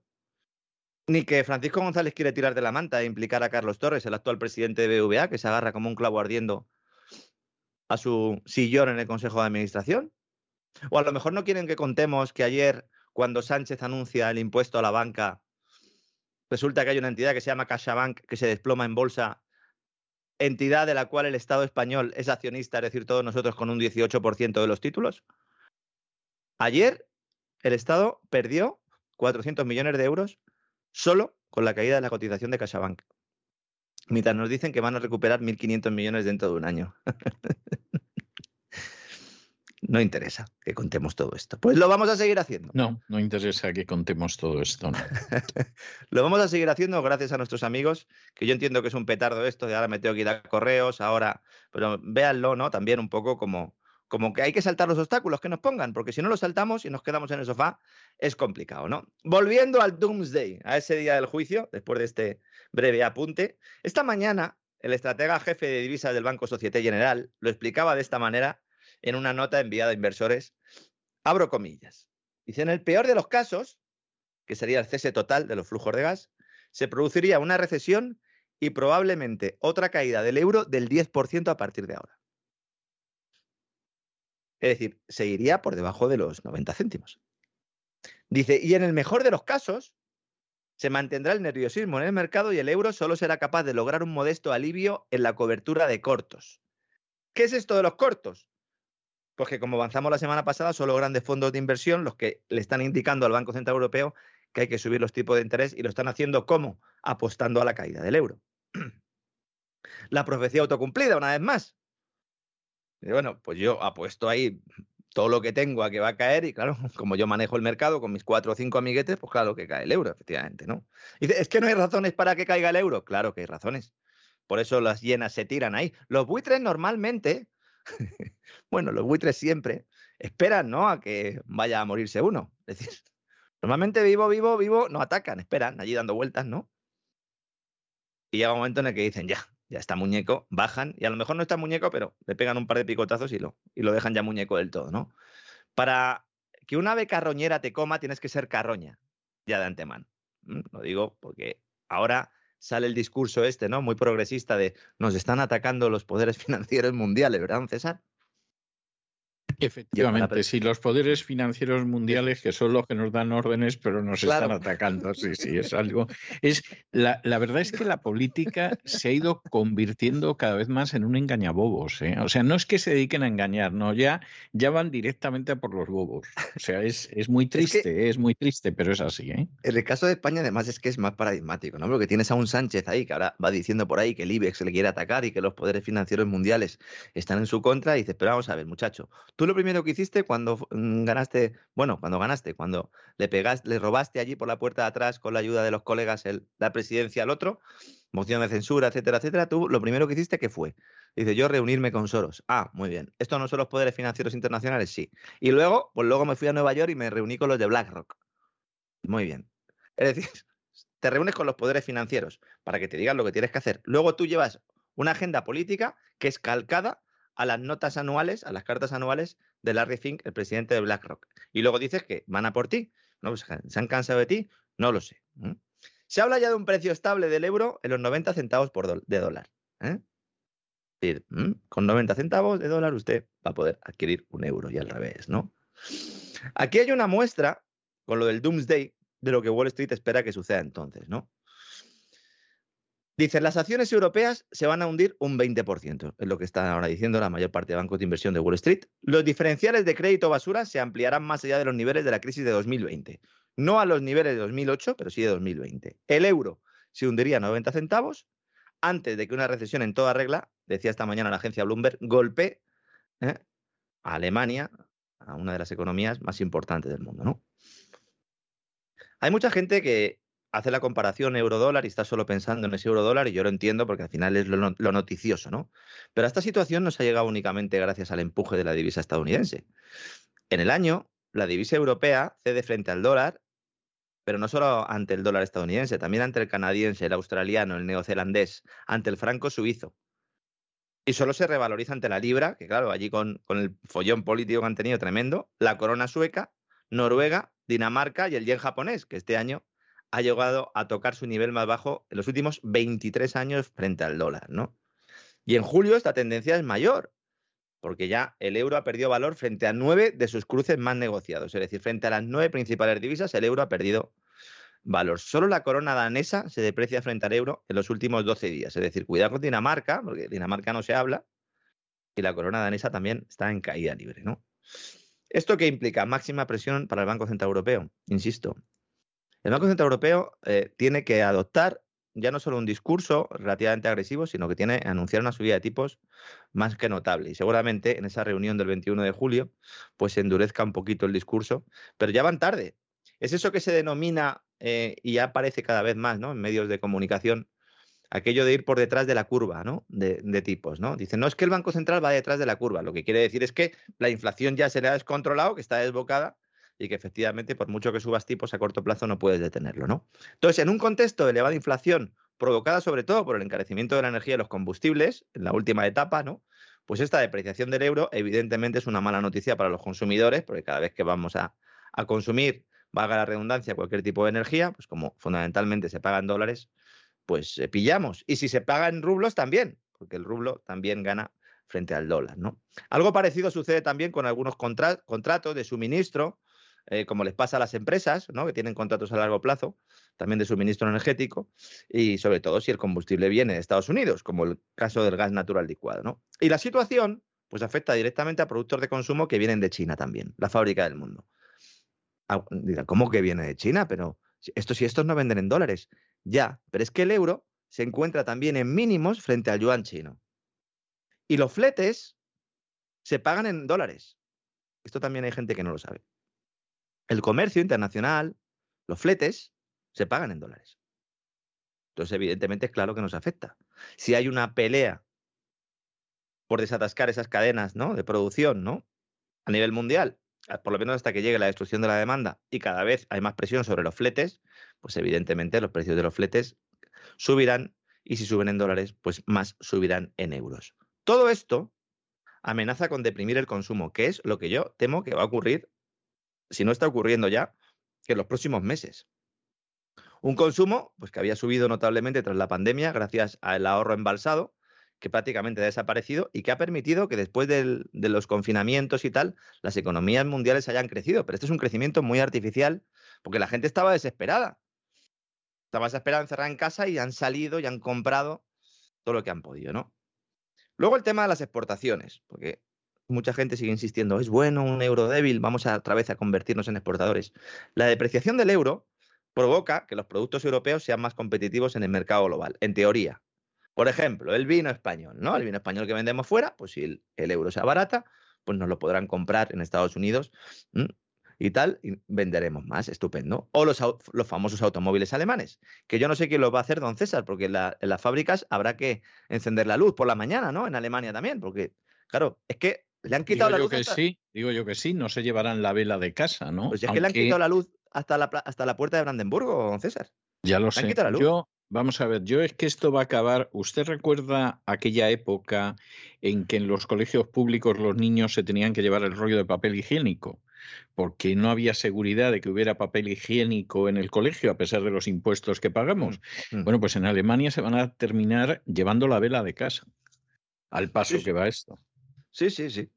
Aunque en muchas ocasiones la diferencia esta entre tipos de cambio se convierte en un mayor margen de beneficio para el intermediario y los consumidores finales apenas lo notan, que también hay que decirlo, porque también hay un negocio importante de intermediarios que cuidado con criticarlo porque gracias a él recibimos los productos, también hay que tenerlo en cuenta, lo que pasa es que evidentemente pues también hay una competencia feroz, ¿no?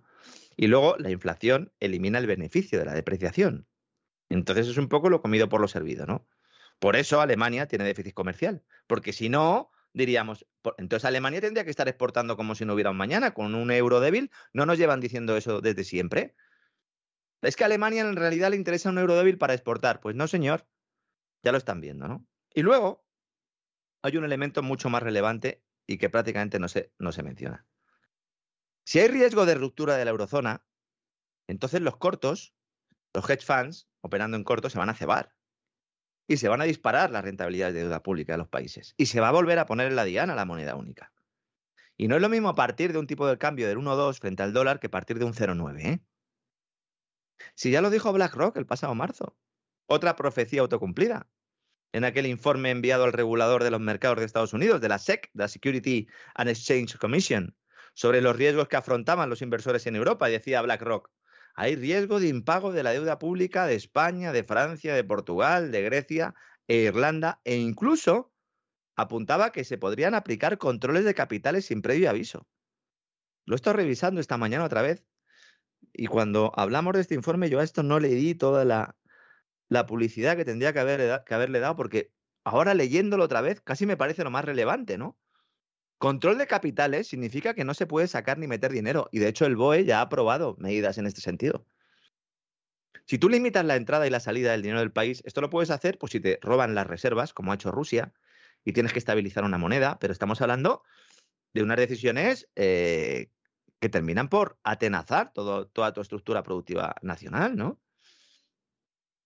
Claro, hoy hemos visto datos de inflación y la verdad es que alguno mm, pues no le llega la camisa al cuerpo. Los alemanes están diciendo, No, bueno, no me sorprende, no me sorprende que no les Dicen los alemanes, camisa al cuerpo. 7,6% en Alemania. Dicen, bueno, es menos que en mayo, que era del 7,9. Hombre, te conformas con poco. Sí, desde luego el, el que no Claro. se consuela porque no quiere, o sea, claro, no cabe, no cabe la menor duda, ¿no? O sea, que es así. Francia lo tiene controlado entre comillas, está en un 5,8. Claro, que el dato del mes anterior era 4,5. Entonces, como sigan creciendo a estos niveles, estoy hablando siempre de IPC, ¿eh? Del indicador de precios al consumo, lo que se conoce popularmente como la cesta de la compra, que está más manoseado esto, ¿no? Que el, el pomo de un cuarto de baño, ¿no? En un garito de esos de luces rojas, ¿no? En España, esta mañana, el INE nos confirma, estadística nos confirma, sí, la inflación es del 10,2% frente al 8,7% de mayo. Esto ya lo sabíamos porque nos había dado el INE el indicador adelantado. Pero, don César, cuando uno entra en el informe, hay 41 provincias con una inflación superior al 10%. Hay algunas con un IPC que supera el 13%.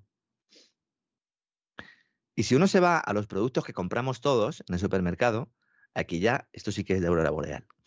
La fruta tiene una, una inflación del 19,3%. las legumbres y las hortalizas del 14%. En un país productor, en un país referente, fruta y hortaliza, legumbre, España, ¿no? 14%. La carne, 13%. El pan, 14%. Cereales, 18,5%. La leche, 20%.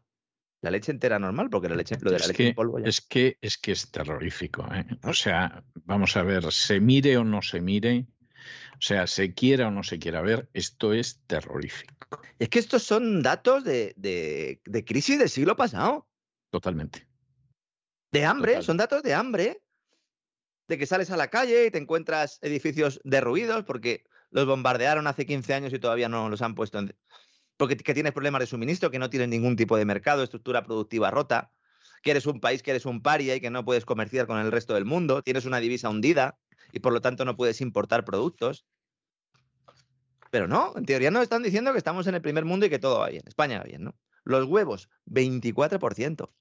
Es, es- es una locura. Es una locura. Se mire como se mire, eso es una locura. Eso es una locura. Estos son productos de primera necesidad. Que no, Totalmente. estoy, que no estoy hablando de las gambas ni tal, que esas solo las pueden comprar ya los dirigentes sindicales. Sí. El transporte sube, sube también un 19%. Claro, aquí el tema de los precios de los carburantes, lubricantes y tal, fertilizantes, también, ¿no? En el caso de los alimentos, está claro que influyen en todo esto, ¿no? Pero no se va a hoteles, cafés y restaurantes y también experimentan una notable subida porque además coincide en este momento el tema del, del verano, ¿no? Esta mañana el, ban- el Banco Santander sacaba un informe que yo creo que el título, el título es acertado si tú lo vas a sacar para que solo lo lean los tuyos. Pero si lo va a ver alguien eh, eh, fuera de tu banco, pues yo creo que te tienes que tapar un poco, ¿no? Porque se titula el documento Nuevos impuestos sobre las energéticas. Espera y verás. Espera y verás por dónde te la voy a clavar, ¿no? Sería la idea, Sí. ¿no? Sí. ¿Y qué dice el informe del Banco Santander? Dice, sí, sí, esto está muy bien, pero esto va a generar aún más problemas porque los impuestos más altos y una mayor presión regulatoria sobre las empresas que dan servicios regulados, importante, eléctricas y banca, pueden contraatacar al regulador, ya que las empresas de servicios públicos, fíjense cómo lo dicen, ¿eh? pueden sentirse menos comprometidas con sus clientes y más para defender su maltrecha rentabilidad. Ah, mira, mira, mira, ¿eh? qué, qué comprensión, qué... Yo es que, es que de verdad me conmuevo a veces viendo esa comprensión inmensa que tienen con la gente más poderosa y que no manifiestan en absoluto con los pobres que sobreviven como pueden. Y luego concluye, dice, no se deben descartar, por tanto, precios finales más altos para compensar impuestos más altos. Evidentemente, evidentemente, ¿no? El papelón que están haciendo muchos supuestos liberales españoles defendiendo a las eléctricas y a la banca con el argumento de que no se les puede machacar más porque tienen muchos problemas, yo de verdad que, se lo hagan mirar, ¿eh? Porque es que, insisto, ayer lo expliqué yo y lo vuelvo a repetir. O sea, si hay dos sectores que no tienen absolutamente nada que ver con el mercado, son las eléctricas. Son sectores regulados, con las tarifas reguladas, la banca también, porque efectivamente el tipo de interés que es. El tipo de interés no es nada más ni nada menos que el precio que un señor dice que se le pone al dinero. Al dinero y al tiempo, ¿no? Es una relación entre el dinero y el tiempo. Algo que tampoco entienden, ¿no? Los keynesianos y solo monetaristas, y que entienden mucho mejor los austríacos, lo de la escuela austríaca, ¿no? Que ven en el tipo de interés esa función coordinadora que hace que oferta y demanda, también de dinero, pues vayan casando, ¿no? Con todas las dificultades que conlleva siempre los problemas de información, etcétera, etcétera, ¿no? Y en Estados Unidos, porque los Estados Unidos también, primero se monta un follón padre porque se publica un informe falso ayer que obliga a la Oficina de Estadística de Estados Unidos a salir a la palestra y publicar un comunicado en el que aclaraba la cuestión, porque empezó a correr por las redes un documento que imitaba al oficial que publica cada mes la Administración norteamericana con la evolución del IPC. Y claro, estaba todo el mundo esperando a ver qué pasa con el IPC. El IPC salía hoy, ahora vamos a hablar de él, ¿no? Pero ayer ya publican este documento que indicaba que al cierre de junio el IPC en Estados Unidos era del 10,2% interanual. Curiosamente la misma cifra que en España, ¿no? Claro, los, economistas analistas esperaban un 8,5, un 8,8%, y entonces, claro, debacle absoluta, ¿no? Yo he visto el papel y la falsificación es muy burda. Pero muy burda. De hecho, los gráficos que acompañan al texto no tienen los mismos datos. a los que se hace alusión en el documento. Es decir, es muy cutre. A pesar de lo cual, me ha sorprendido esta mañana cuando estaba desayunando el Financial Times atribuyendo a este informe la caída de la bolsa de Estados Unidos. Oigan, señores de Financial Times, ¿cómo pueden darle credibilidad a esto? Esto es un despropósito. Evidentemente los inversores, sobre todo los que mueven el mercado, saben diferenciar un informe falso de uno real, sobre todo si está mal hecho y se publica un día antes de que salga el dato, según el calendario oficial. Ya no saben qué excusa poner, ¿no? Para la caída de las bolsas, ¿no? Bueno, ¿y cuál ha sido el dato, no? ¿Cuál ha sido el dato? 9,1% por encima de lo esperado. Nos decían que en mayo y en junio la inflación iba a dar un respiro en Estados Unidos después del 8,6% de abril, pues no. En mayo fue un 8,8 y ahora es un 9,1%. Se hunde todo el discurso del Departamento del Tesoro de Estados Unidos, de Janet Yellen, se hunde todo el discurso de Jerome Powell y prácticamente de todos los analistas y la cohorte de personal, ¿no? Que parece que últimamente en verano pues les gusta mucho llevar rodilleras, ¿no? Aunque sean incómodas, sobre todo para ir a la playa, ¿no? 9,1% y en término mensual los precios suben un 1,3%. Esto es una barbaridad y pone la tesitura a la Reserva Federal en la misma que la del Banco Central Europeo que comentaba antes. Es muy posible que veamos subida de tipo de interés de 100 puntos básicos en una sola reunión. Es decir, qué bárbaro, qué bárbaro. Mm, un punto porcentual. Siempre que digo esto, hay oyentes, sobre todo los que saben, ¿no? Realmente de qué va la película, que dicen, Ay, Lorenzo, siempre dices lo de que es mucho, si habría que subirlos un 7, habría que subirlos un 9, efectivamente. Habría que subirlos 600 puntos básicos, 700 puntos básicos, pero no lo van a hacer, evidentemente, porque hay una economía zombie que solo sobrevive gracias a los bajos tipos de interés, aunque en Estados Unidos sean superiores a los europeos, que son menos zombies en Estados Unidos que en Europa, quizás por ese factor, y que esto sí que cuadran perfectamente, ¿no? Con esa película de Doomsday, porque esa película iba, iba de zombies, ¿no? Iba de muertos vivientes, había un virus también. Pues sí, estamos en una economía zombie y se trata, pues, de que algunos zombies puedan seguir andando, aunque sea con la mascarilla puesta y mirando todo el rato el móvil, ¿no? Que de esos hay muchos en la calle. No sé si usted los ve por ahí en Miami. Aquí en Madrid hay muchísimos, hay muchísimos zombies de esos. Sí, sí, sí. Mm, sí, sí. sí, sí, sí. Eh, y mientras tanto, el Fondo Monetario ¿Qué dice? El Fondo Monetario dice, tranquilos, chavales, ¿eh? tranquilos, no hay recesión en Estados Unidos. ¿Cómo? ¿Cómo que no? No, no, no hay, tranquilos. Este año Estados Unidos va a crecer un 2,3%. Luego ponen risas de fondo, ¿no? Como en esas comedias, ¿no? De los años 80 y 90 televisivas. Y dice, eso sí, el año que viene un 1% va a crecer. Apunten esta previsión del Fondo Monetario Internacional porque en octubre seguramente la rebajen a la mitad. Y al final del año nos dirán que prácticamente Estados Unidos no ha crecido este año. No sé si evitará la recesión técnica o no, pero estará en un 0% y que el año que viene a lo mejor sí cae algo. ¿eh? El Fondo Monetario Internacional siempre hace lo mismo. Se pasa el año rebajando previsiones.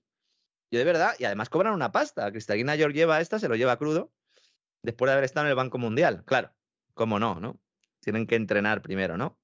La directora del fondo, como digo, Cristina Georgieva, ha avanzado ya estos datos específicos de la economía de Estados Unidos que han hecho públicos y en los que descarta la recesión. Miren, para que vean un poco cómo funciona esta gente. Hace dos semanas, el Fondo Monetario Internacional decía que Estados Unidos iba a crecer un 3%. Ahora ya dice que va a crecer un 2,3%. Bueno, bueno, bueno. En octubre será un 1,7% y en diciembre ya pues será un 0,5%. Alguno dirá, pero eso no es recesión. Si tú creces un 0% y tienes una inflación del 9%, tienes una estanflación de caballo, evidentemente. Estancamiento económico con inflación, ¿no? ¿Y cuál es la inflación que espera el fondo para Estados Unidos? Del 6,6% para el conjunto del año. Esto podría cumplirse, podría cumplirse la media anual, pero cada mes que pasa es más difícil que se cumpla, también hay que decirlo, porque evidentemente nadie sabe lo que va a pasar con la inflación en los próximos meses. Esa es la, esa es la gran cuestión. Nadie lo sabe. Yo que estoy todos los días leyendo informes de los bancos de inversión, cada uno da una cifra. No hay prácticamente consenso en nada. Solo hay consenso en una cosa, que en 2023 el desastre va a ser tal que a mediados de año va a volver otra vez el Banco, el Banco Central, la Reserva Federal, a comprar activos, a comprar deuda pública y privada. En eso coinciden todos. No sé si es porque es un deseo, a lo mejor no, don César, Eso es como el nene, ¿no? Que tiene su deseo y Sí, sí, en fin, la carta a los Reyes Magos, Claro. en fin, todo este está tipo esperando, de cosas. Sí. claro, está esperando la bicicleta, el futbolín y luego al final, pues, le, le regalan unos calcetines, ¿no? Sí. Y entonces, claro. Me lo Pues- va a contar usted a mí. O sea, que, en fin, no, no, no, o un jersey. pues sí, o sea, yo odiaba que los soy- jerseys. Sí, yo soy contrario a regalar ropa a, niño- a niños. A los niños Yo también, juguetes, Yo libros. también, totalmente contrario. ¿eh? Sí, Sí, sí, sí. Juguetes y libros. Y, Sí, y ya está, y, sí, y sí, son felices, ¿no? No les regalen calcetines. Un albornoz. Eso es de mal gusto, señora. Por favor, un jersey, por el amor de Dios. Está ahora mi madre en casa diciendo, ah, pues yo, bueno, haz memoria, mamá, eh, haz memoria. Bueno, el Fondo Monetario, yo creo que cree en la existencia de unicornios, es lo único que explica. Sí. ¿Por qué? Porque dicen, y para 2023 la inflación, ¿cuánto va a ser? Dice del 1,9%. Dice, bueno, ¿y qué? ¿Va a ser la mayor reducción de la historia? ¿Cómo lo vais a hacer? La única manera de cumplir esta previsión es destruir la demanda de una forma tan brutal que las tendencias deflacionarias sean superiores a las inflacionarias.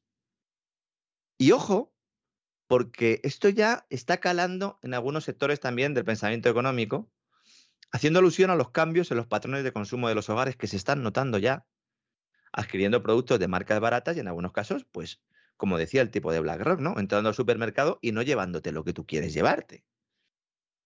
Hay gente en España que ahora mismo entra en una frutería a comprar sandía y sale sin la sandía. La sandía que es, no, pues yo qué sé, la fruta con el melón más típica, ¿no? Del verano en España. ¿Quién no se ha comido, no? Una raja de sandía en la playa, en un cortijo, en el pueblo. La sandía es un producto de lujo ahora mismo en España. Esto, esto es algo tremendo porque yo recuerdo, y además lo recuerdo desde mi infancia, que, en fin, España era lo que era. Estaba, estaba empezando a desarrollarse y de qué manera, ¿no? Que lo normal, lo normal era que el postre durante el verano fuera melón y sandía. Eso era absolutamente lo normal en las familias más humildes y más obreras. Claro, es que era, es con lo que hemos crecido. Es que nuestros hijos, ¿qué pasa? No, no van a poder to- tomar fruta. Es que se está creciendo un 20% el precio. Claro, ya no surge, surgen voces que dicen, bueno, entonces hay que mm, primar el producto español. Si primamos el producto español y dejamos de importar fruta y dejamos de importar otra serie de productos agroalimentarios del exterior, ¿ustedes saben a dónde se van a ir los precios?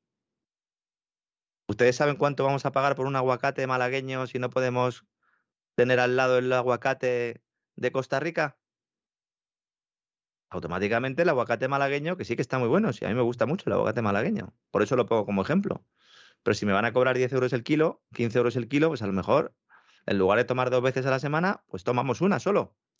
O en lugar de llevarme tres eh, eh, aguacates, me llevo solo uno. ¿Mm? El alto coste de gasolina y de alimentos detrae efectivo de otros gastos, importante, de otros bienes, que además, al estar también caros, dejan de comprarse. El caso de la fruta, en España lo pongo porque es un claro ejemplo de ello, pero la tendencia es más acusada en los bienes de consumo duradero, por ejemplo, electrodomésticos. Y esto es extensible a Estados Unidos también. Y a Reino Unido. Hay un economista que se llama Paul Donovan, estratega de UBS, que expone precisamente que la ralentización de la demanda de bienes en un momento de oferta mundial récord como el actual está ejerciendo presiones deflacionistas en algunos sectores de algunas economías. Televisores, teléfonos móviles, neveras, lavadoras. Y según su visión, la estanflación actual va a durar poco. Él dice, la extraordinaria demanda de bienes de 2021 no podrá durar, la fuerte oferta y el efecto ketchup, dice él, esto es cuando sale todo de golpe tras un atasco, como cuando ya te queda poco ketchup y no puedes ya sacarlo y le pegas un golpe en la parte de atrás del bote, pues esto es un poco lo que se utiliza para definir por lo que ha sucedido con la demanda embalsada, ¿no? Que tenía la gente el ahorro y se lo ha gastado, ¿no? Y han llevado a que la oferta supera la demanda y que cuando la demanda caiga, pues la inflación, o en este caso los niveles de precios, van a descender. Y esto es un escenario muy plausible que, insisto, es la segunda etapa normal de un ciclo económico. Es decir, primero, justo antes de la recesión, se disparan los precios, sobre todo de materia prima, tal, y de bienes de consumo, y luego cae cuando se produce esa recesión, cuando esos zombies van cayendo y ya pues no tienen nada que llevarse a la boca, ¿no? Claro, todo esto le coge a Joe Biden a, a- a tres- cuatro meses de las elecciones, ¿no, César? De midterm. y esto es un problemón. Y no se puede usted hacer idea de las cosas que están intentando evitar, pero en estos momentos el programa del Partido Demócrata para evitar la costalada es la comisión del Congreso sobre los sucesos del 6 de enero sí. y el aborto. O sea, en, e, en, eso está la política, bueno, y perdón, y los transgénero, la ideología de género, o sea, eso es lo que ofrece en estos momentos el Partido Demócrata. También tengo que decir que, este tipo de, perversión y de degeneración de la política lo veo por todas partes. Mm. Estuve viendo hace unas horas una página del Partido Comunista de España y se ve un dibujito de una masa, que supongo que serán las masas obreras, detrás de un partido que no ha dejado de perder afiliados en los últimos cuatro años, no sé si por estar en el poder o, o, realmente por ver lo que sucede cuando están en el poder, y las banderas que llevan los obreros son una bandera roja, bueno, esto era lógico, una bandera arco iris del movimiento gay y una de la Segunda República. Y tú dices, pero, pero ¿en qué estáis pensando, infelices? Si un comunista de estos pata negra en los años 60, ¿verdad? De la un comunista años 60, Marcelino Camacho, había agarrado un martillo y los había encorrido hasta los Pirineos, vamos. Exactamente, les hubiera dado gorrazo, vamos, hasta sacarlos ah, sin peluca, ¿no? Como Carrillo cuando entró en Irún, ¿no? Con aquella peluca, ¿no? Sí, bueno, el pacto de los botellines es lo que directamente se termina de cargar, ¿no? A, ese Partido Comunista, esa Izquierda Unida, entre Garzón, el ministro de Consumo, que al final acaba en la Feria de Abril como un señorito con traje y corbata comiendo gambas y bebiendo fino. No se da cuenta de que los, los señoritos se les detecta en, en, la Feria de Abril porque son los únicos que se ponen corbata. A la Feria de Abril hay que llevar traje, hay que mm, ir con traje pero sin corbata, señores, ¿eh? a ver si aprendemos un poco, que si no se les nota a ustedes rápidamente la matrícula, ¿no? Pero lo que decía usted del aborto y del 6 de enero como, como elementos clave de la, de, la campaña ¿no? del Partido Demócrata, yo de verdad, mm, esto no, lo había comentado con, con, usted hasta ahora, pero es que esta mañana la portada del Wall Street Journal tenía estos dos temas destacados. Y antes de ayer también. El periódico de referencia de Wall Street está abriendo con esto. Porque Wall Street está con el Partido Demócrata y porque Wall Street está con Joe Biden. Si ganan los republicanos, también estarán con los republicanos, no se preocupen. ¿eh? Pero desde luego la relación de Biden y de los Clinton tradicionalmente con Wall Street es muy estrecha, ¿no? Ayer, antes de que se conociera el dato de inflación de junio de Estados Unidos, cuando sale este informe fake y tal, la Casa Blanca organiza un acto de prensa que me parece también muy revelador para entender lo que está pasando.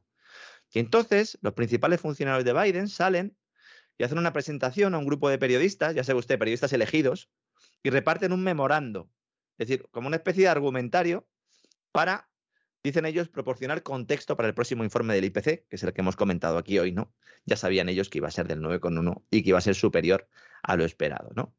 Así, pues las espadas económicas del gobierno de Biden querían influenciar, al menos en el discurso, ¿no? Acerca de cómo sigue pues esa inflación de los últimos 40 años la mayor, ¿no? El personaje clave para elaborar este memorando y para presentarlo es un tipo que se llama Brian Dees, que es el director del Consejo Económico de la Casa Blanca. Este tipo trabajaba en BlackRock. Lo puso ahí BlackRock. Qué cosa más rara, sí. Que lo puso ahí BlackRock.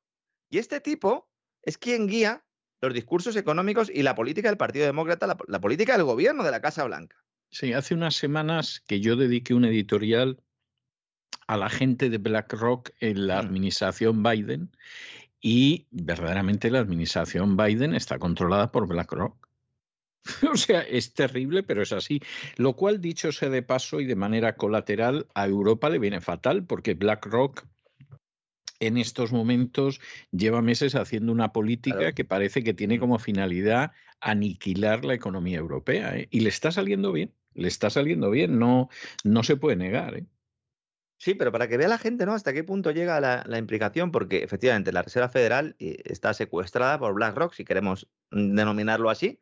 Desde luego, eh, justo al inicio de la pandemia ya directamente la Reserva Federal contrata a BlackRock para que le diga dónde tiene que invertir invertir entre comillas, claro, el dinero de nueva creación, pero en el caso de la Administración del Tesoro también, es decir, con Janet Yellen también tienen ahí un alto componente, pero es que ya directamente lo tiene metido en el despacho Val el señor Biden, supongo que por si se le duerme en alguna ocasión, ¿no?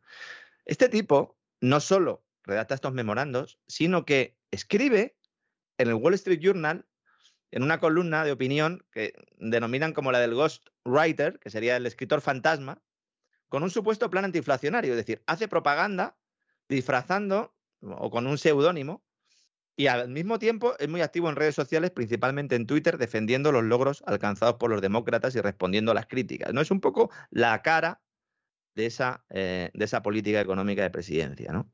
Y aquí, en este memorando, se repite el mantra que van ustedes a tener allí hasta en la sopa, don César, hasta las elecciones, que la inflación general ha sido fuertemente impulsada por la guerra de Rusia, que la inflación subyacente se está relajando. Mentira.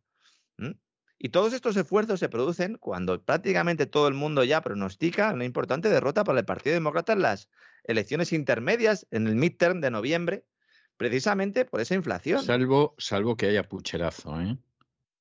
Claro. O sea, salvo que haya otro pucherazo que, que no es en absoluto imposible, porque, bueno, pues eh, ya sabe usted que existe eso que, sí, a los hechos me que se llama como decía uno los politiqueros. Entonces, los politiqueros, cuyo origen ya se lo imagina usted por la palabra, pues, pues pueden pegar, pueden permitir que los demócratas conserven zonas que perderían, ¿no? Ha recordado un poco también, ¿no? A esa forma de decir también vaquero, ¿no? Vaquero, que se escribe también Vaquero, así, ¿no? Con esa. vaquero Eso y es. lo escriben buquero. Sí, buquero con, B dos O's, y ¿no? Al CK, final. Y CK. El- suena así, pero con una. O sea, Sí, escriben ajá. buquero con B-U-C-K-E-R-O y se utiliza en ciertas zonas de, de la borda, que es una zona geográfica que está al sur de Texas y al norte de México, y en inglés lo pronuncian vaquero. Ujú. O Pues por ahí me van a tener que hacer a mí, ¿eh? me van a tener que hacer sitio por ahí a mí al final, don César, como esto sigue así. Mark Zuckerberg, última hora, de Meta. ¿Meta qué es? Eh, ¿Una droga? Pues eh, seguramente, seguramente sea una droga para muchos. En realidad es Facebook, antes se llamaba eh, Meta Facebook. Facebook ha desaparecido, la gente no lo sabe, pero Meta es la nueva empresa, ¿no? aunque mantengan ¿no? Toda, todo el tema de la red social. Facebook se llama Meta, son los de la inteligencia artificial, los de la realidad virtual, los del meta. De ahí viene la palabra Meta. Pues los de Meta, que se las prometían muy felices, han decidido recortar la contratación de ingenieros un 30%. La empresa se está despeñando desde hace tiempo ya en bolsa. Zuckerberg eh, se está quedando con la misma cara que tenía cuando se puso aquellas gafas de realidad virtual, que no sabemos si, si se había dado algún golpe en la cabeza un poquito antes, pero en todo caso muy normal no parecía. Y ahora nos dice el señor Zuckerberg, o Zuckerberg, que puede que estemos ante una de las peores recesiones de la historia. Pues muy bien, señor eh, Zuckerberg, veo que usted se dedica a leer los periódicos, porque esto ahora ya prácticamente está en todos los sitios, aunque para el Fondo Monetario Internacional, don César, para Cristalina Georgieva, pues no, no hay recesión y vamos a ser todos muy felices. Voy a ver si encuentro un unicornio luego y me hago una foto, me hago un selfie lo subimos a nuestras redes sociales y etiquetamos a BBVA para que se divierta también y que se lo pase bien. No sé si escucharán el programa de hoy, pero si se lo escuchan, pues ya saben lo que tienen que hacer si no quieren seguir perdiendo clientes, don César. Pues está más claro que el agua, vamos, no hay, no hay más vuelta de hoja al respecto. Bueno, don Lorenzo, un día menos para irnos acercando a las ansiadas vacaciones después de una temporada que ha sido una magnífica temporada. Yo tengo que reconocer que ha sido una temporada fantástica, pero vamos, llegamos ya agotando el tanque de reserva. Esa es la... El vuelo de hoy lo he hecho solo con un brazo porque el otro prácticamente no puedo ni moverlo. Es No, completamente no, cierto. creo.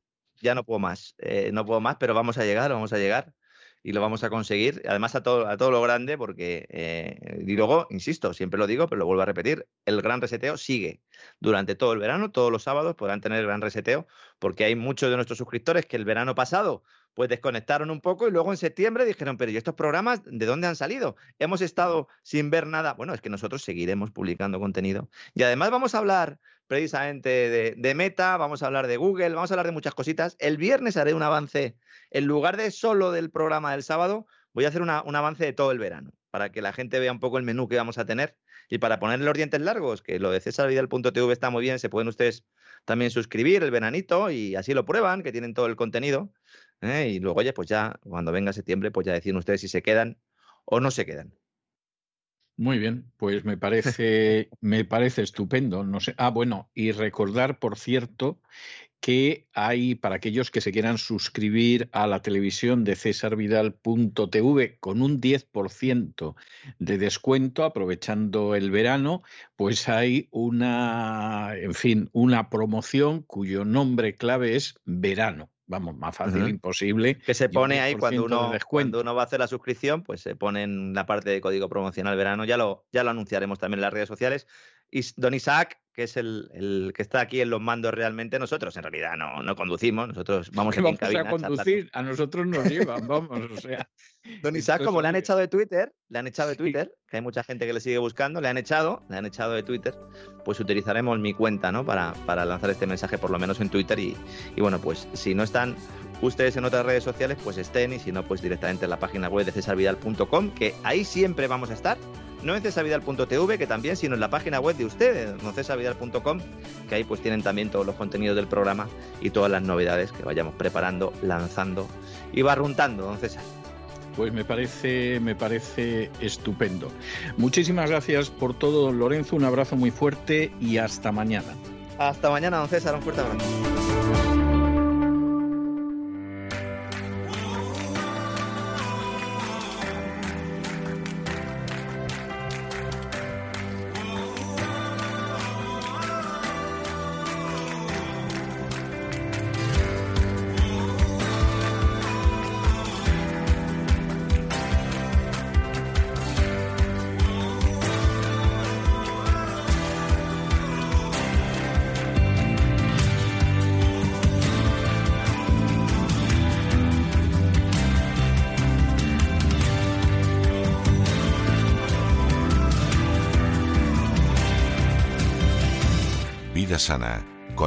Kalinnikova.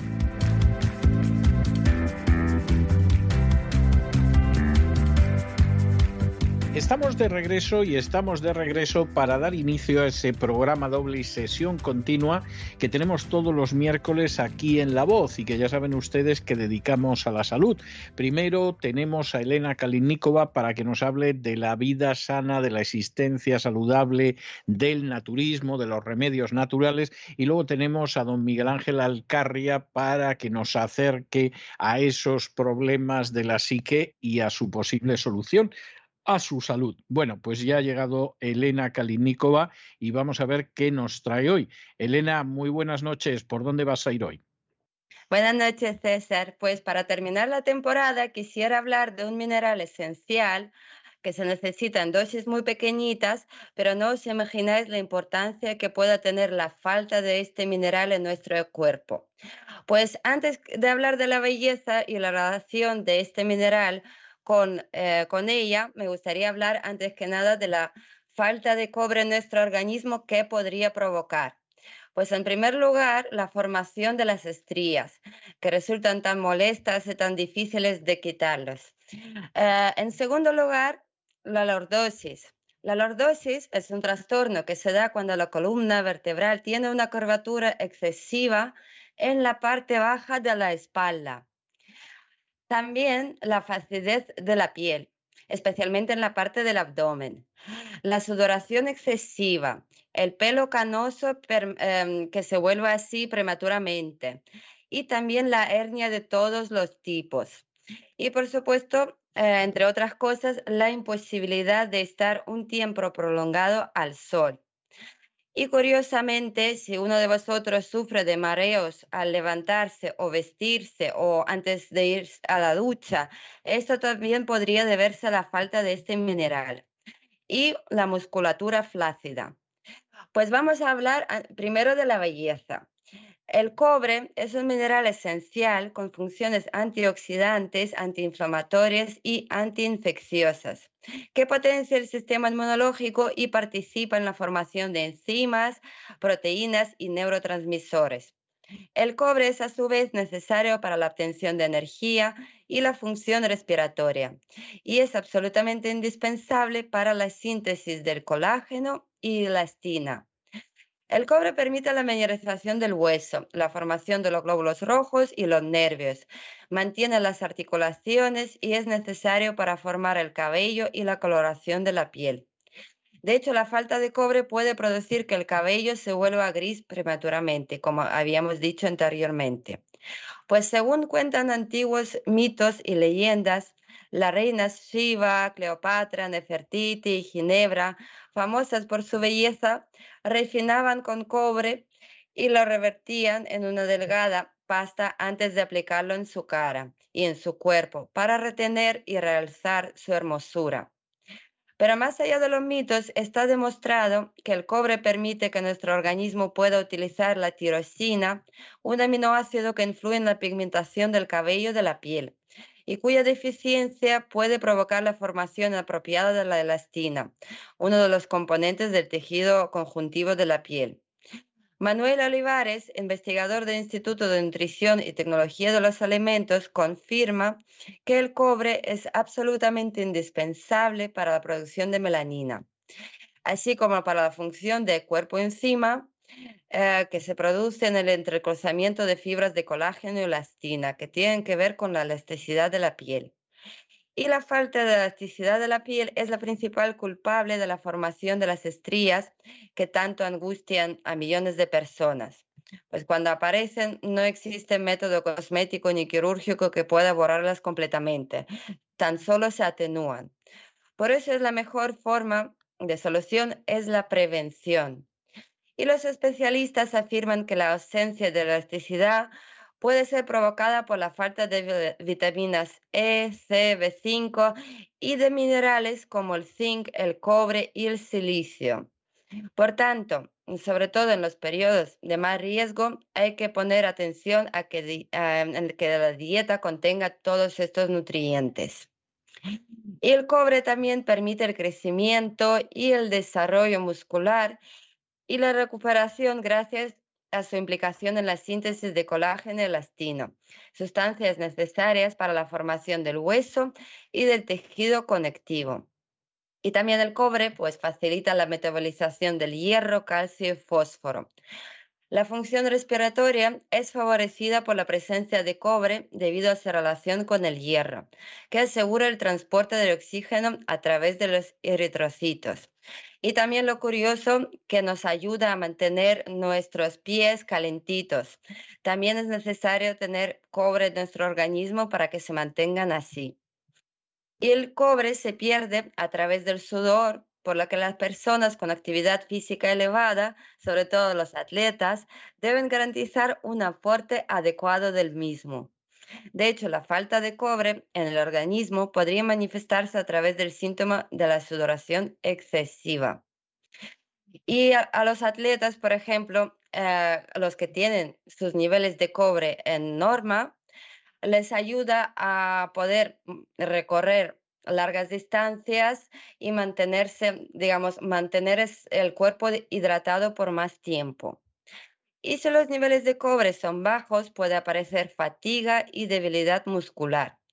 El cobre además contribuye a la producción y utilización del ATP, que es adenosín trifosfato, perdón, que es la unidad energética del organismo. Y la deficiencia de cobre también se ha relacionado con aneurismos aórticos, deterioro de la función inmune, anemia macrocítica, trastornos de tejido conectivo, enfermedades cardiovasculares, el herpes, también bajada de glóbulos blancos, osteoporosis, artritis, calvicie, diarrea, deterioro de la función respiratoria y alteraciones de pigmentación de la piel. El cobre se encuentra en muchos alimentos, no obstante pueden darse deficiencias debido a que el zinc, la vitamina C y los azúcares interfieren con su absorción. Hoy en día, que está tan de moda tomar los suplementos de zinc, puede interferir a la larga con la absorción del cobre. Por lo tanto, se aconseja tomar el zinc en un complejo vitamínico junto con el cobre y no aparte. Y en cambio, el consumo conjunto con proteínas pues incrementa su absorción. Pues ¿dónde podríamos encontrar el cobre en abundancia? En los mariscos, en vísceras, pescados, frutos secos, en semillas, especialmente las de sésamo, en legumbres, cacao y yema de huevo. Y también en eh, ostras y setas shiitake. Así que me gustaría que todos los oyentes lo tuvieran muy en cuenta, que el cobre, aunque no se necesita todos los días y solo se necesita una dosis pequeñita, sí es súper importante. Pues yo creo que dicho queda, ¿eh? o sea, es, es muy interesante además la manera en que finalmente te despides de esta octava temporada, porque esta es tu última participación, pero insistamos en esta octava temporada, ¿eh? porque para la siguiente temporada, para la novena, que empezará a mediados del mes de septiembre, contamos contigo. Pues muchísimas gracias, ha sido todo un placer compartir con vosotros estos datos sobre nutrición y seguiremos aprendiendo el año que viene. Un abrazo muy fuerte. Un, abrazo muy fuerte, venga.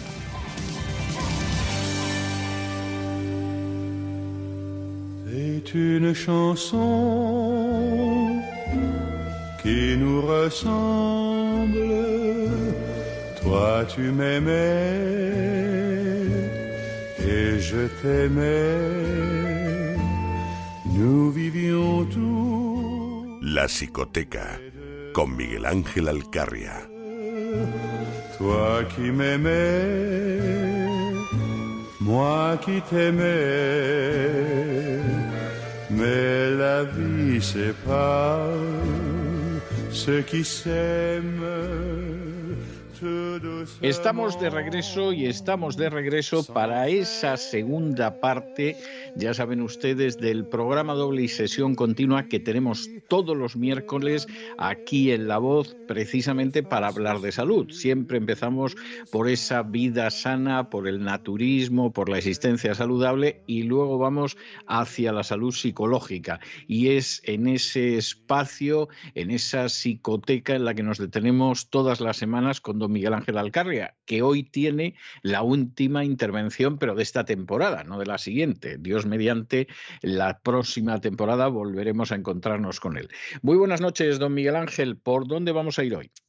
Buenas noches, don César. Como ya hemos dicho en otras ocasiones, la psicología impregna cada aspecto de nuestra existencia, de la experiencia mental, de las relaciones, de la sociedad y de la política, y considerando algunos hechos recientes, como las declaraciones de Boris Johnson poco antes de que renunciara como primer ministro de Reino Unido, diciendo que si Putin hubiera sido mujer no habría invadido Ucrania, que hay que decir que la respuesta de Putin a este comentario pues, fue magistral. Sí. Que... la idea también no fue de Johnson, fue de su mujer, que es una feminazi, y entonces efectivamente, pues claro, se dedicó a decir estas tonterías y, y es grave, pero, pero fue una cuestión de, de la mujer, ¿eh? o sea, de Johnson, también hay que reconocerlo. Ha sido al final una de las causas de su caída. ¿eh? No le sirvió para mantenerse en el puesto. ¿eh? No, todo lo contrario, contribuyó bastante a que cayera. O sea que, que esa es la historia. Entonces, viendo esto, viendo que un alumno de psicología de la Universidad Autónoma de Baja California, licenciado con honores, pues ha sido criticado y no solo criticado, sino que además han pedido que se le retirara su mención honorífica, así como su titulación por eh, considerar el contenido de su discurso de graduación como discurso de odio al haber defendido, entre otras cosas, el papel del padre en la familia, así como otras convicciones que hayan sus raíces en el cristianismo que los grandes canales de noticias de España hablaran acerca de un pseudo estudio que vincula el cambio climático con la mal llamada violencia machista y que, no siendo menos importante, pues sea una vergüenza para aquellos que amamos la música. Yo tuve oportunidad de estudiar varios años en el conservatorio, que el cantante, si se le puede llamar cantar o música lo que hace, Bad Bunny, eh, esté en los primeros puestos de las listas de Spotify, siendo pues un antiejemplo tanto en sus letras que cosifican a la mujer como en su mal gusto para vestirse. Todos recordarán esa fotografía en la que él llevaba un vestido rosa, eh, tacones con calcetines mientras mostraba músculo, así como su pelambrera sobacal. Y también recordarán algunas de sus letras, como la de Me porto bonito, que dice cosas tan bonitas como que para los 2000 escuchaba RBD y ahora quiere perreo. Y esa es una de las frases mm, más para todos los públicos que existen entre sus letras, teniendo entonces en cuenta todos estos hechos y razones que nos muestran un poco la deriva de nuestro mundo, como diría Isaac, que venga ya el meteorito, ¿no? Eh, es que hoy vamos a hablar acerca de la masculinidad tóxica.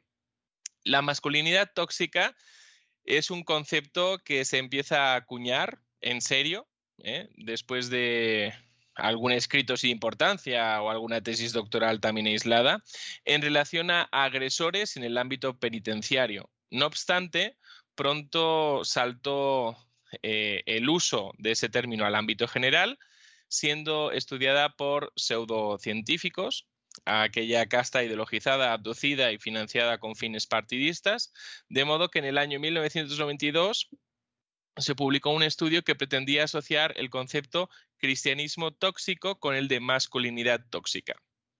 De forma que cualquier hombre con valores conservadores se convertía, por regla de tres, en, un hombre tóxico. Como respuesta a este hecho de asociación entre cristianismo y masculinidad tóxicos, y por tanto de voluntad de estigmatización del cristianismo, a finales de los años 90, la editorial Westminster John Knox Press, ojo al dato, una editorial supuestamente con valores tradicionales, publica un libro llamado Hombre redimido, religión y masculinidades, donde presenta la masculinidad tóxica convirtiéndose eh, en un libro pionero sobre el tema como aquella masculinidad que subyuga a las mujeres y niños.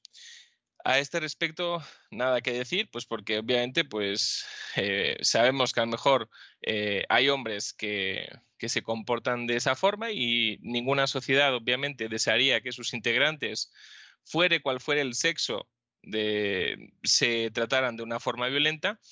Eh, solo decir que los autores de este libro, como muestra de su opinión tendenciosa y partidista, en 2006 publican un artículo titulado Reflexiones teológicas y éticas sobre el hombre y la violencia. Y publican otro, diez años antes, en 1996, titulado La lista de deseos de un hombre gay para el futuro de los estudios masculinos en el ámbito religioso. Constatando, por tanto, eh, haciendo mención a estos dos artículos, cuál es el ideario de estos autores, cómo consiguieron publicar en una editorial supuestamente cristiana, se hicieron pasar por cristianos sin serlo o la editorial no es tan cristiana como pretende parecer, pues eso jamás lo sabremos. Tras esta primera incursión conceptual de la masculinidad tóxica en la sociedad general y más concretamente en relación eh, con el ámbito religioso cristiano, una vez ya iniciado el siglo XXI, expande sus fronteras. Es en este entonces cuando en 2003 se publica un libro titulado Masculinidades Americanas, que vincula la masculinidad tóxica con el patriotismo americano, haciendo referencia además a que esta masculinidad patriótica debería ser regenerada. Y este tipo de posicionamientos, debo decir, que tienen lugar o son posibles gracias a un hecho significativo. La masculinidad o ser hombre dejó de ser algo vinculado con la biología para convertirse en ese metaverso, en esa realidad paralela que algunos defienden y promueven eh, en un constructo social.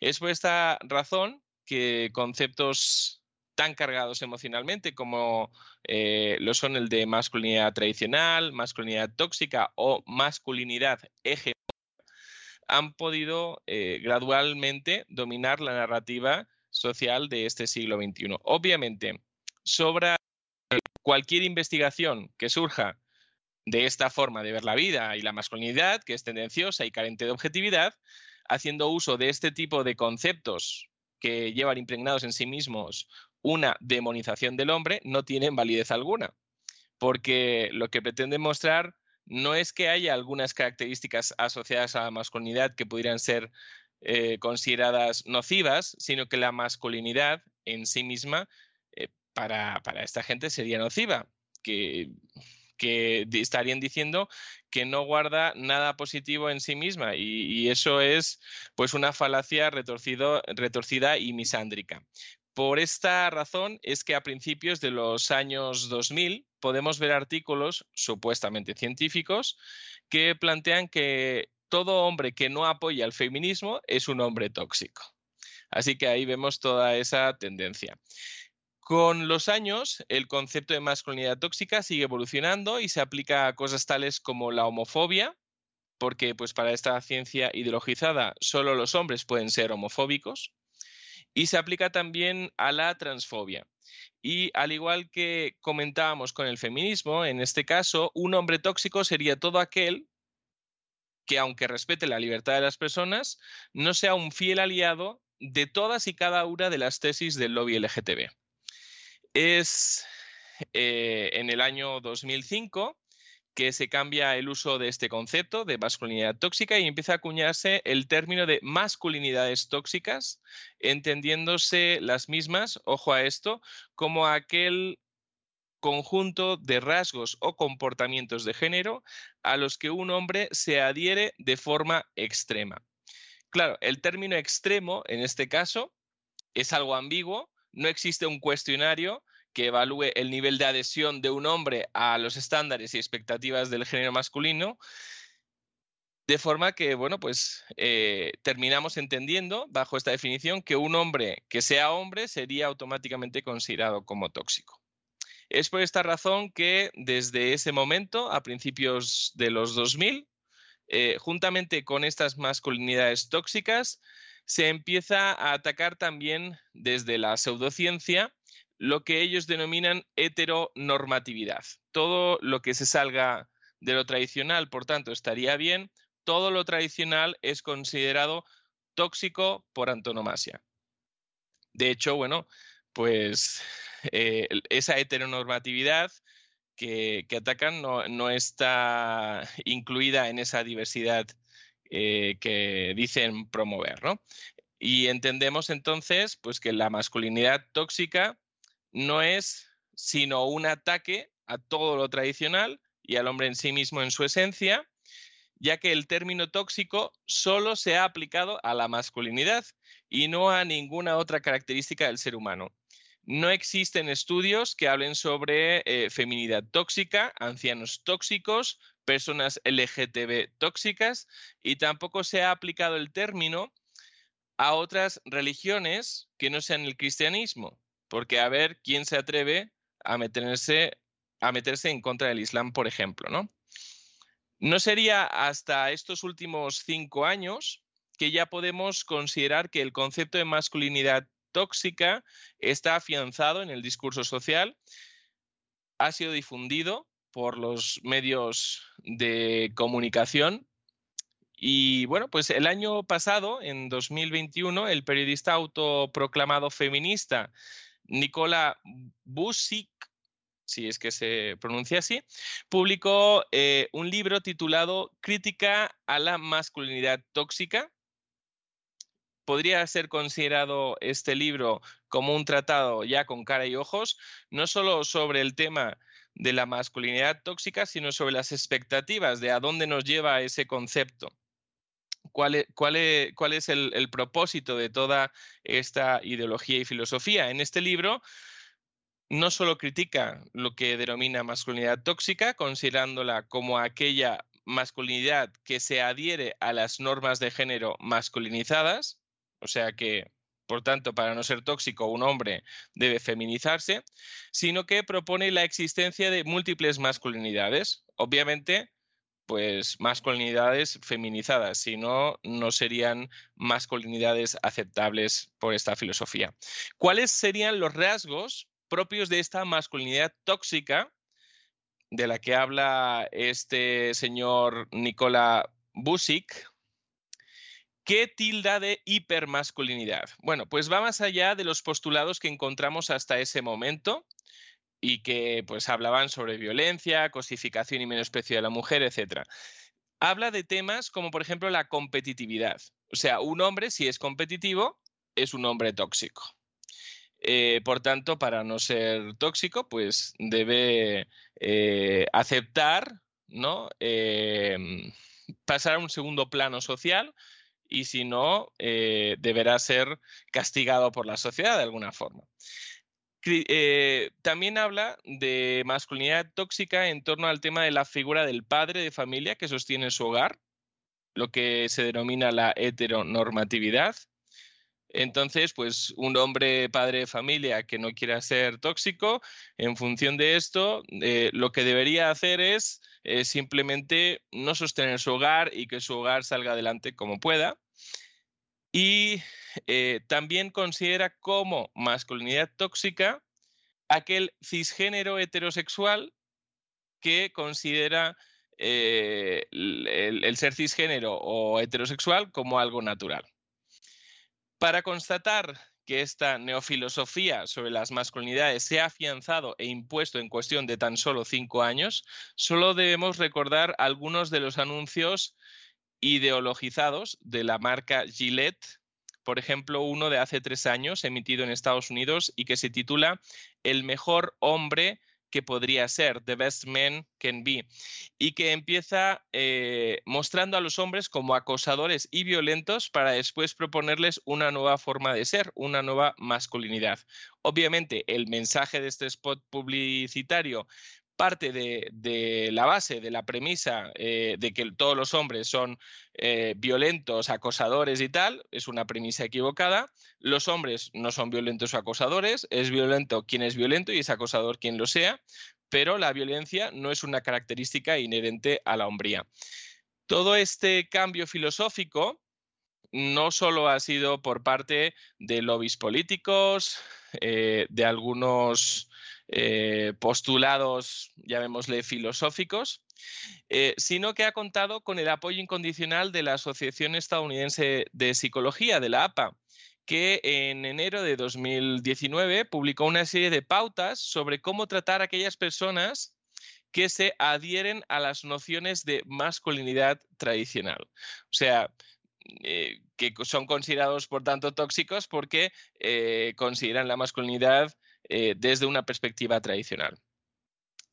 Eh, ¿Cómo serían estas masculinidades tradicionales? Bueno, serían personas competitivas, dominantes, según ellos también violentas, misóginas y LGTBI fóbicas.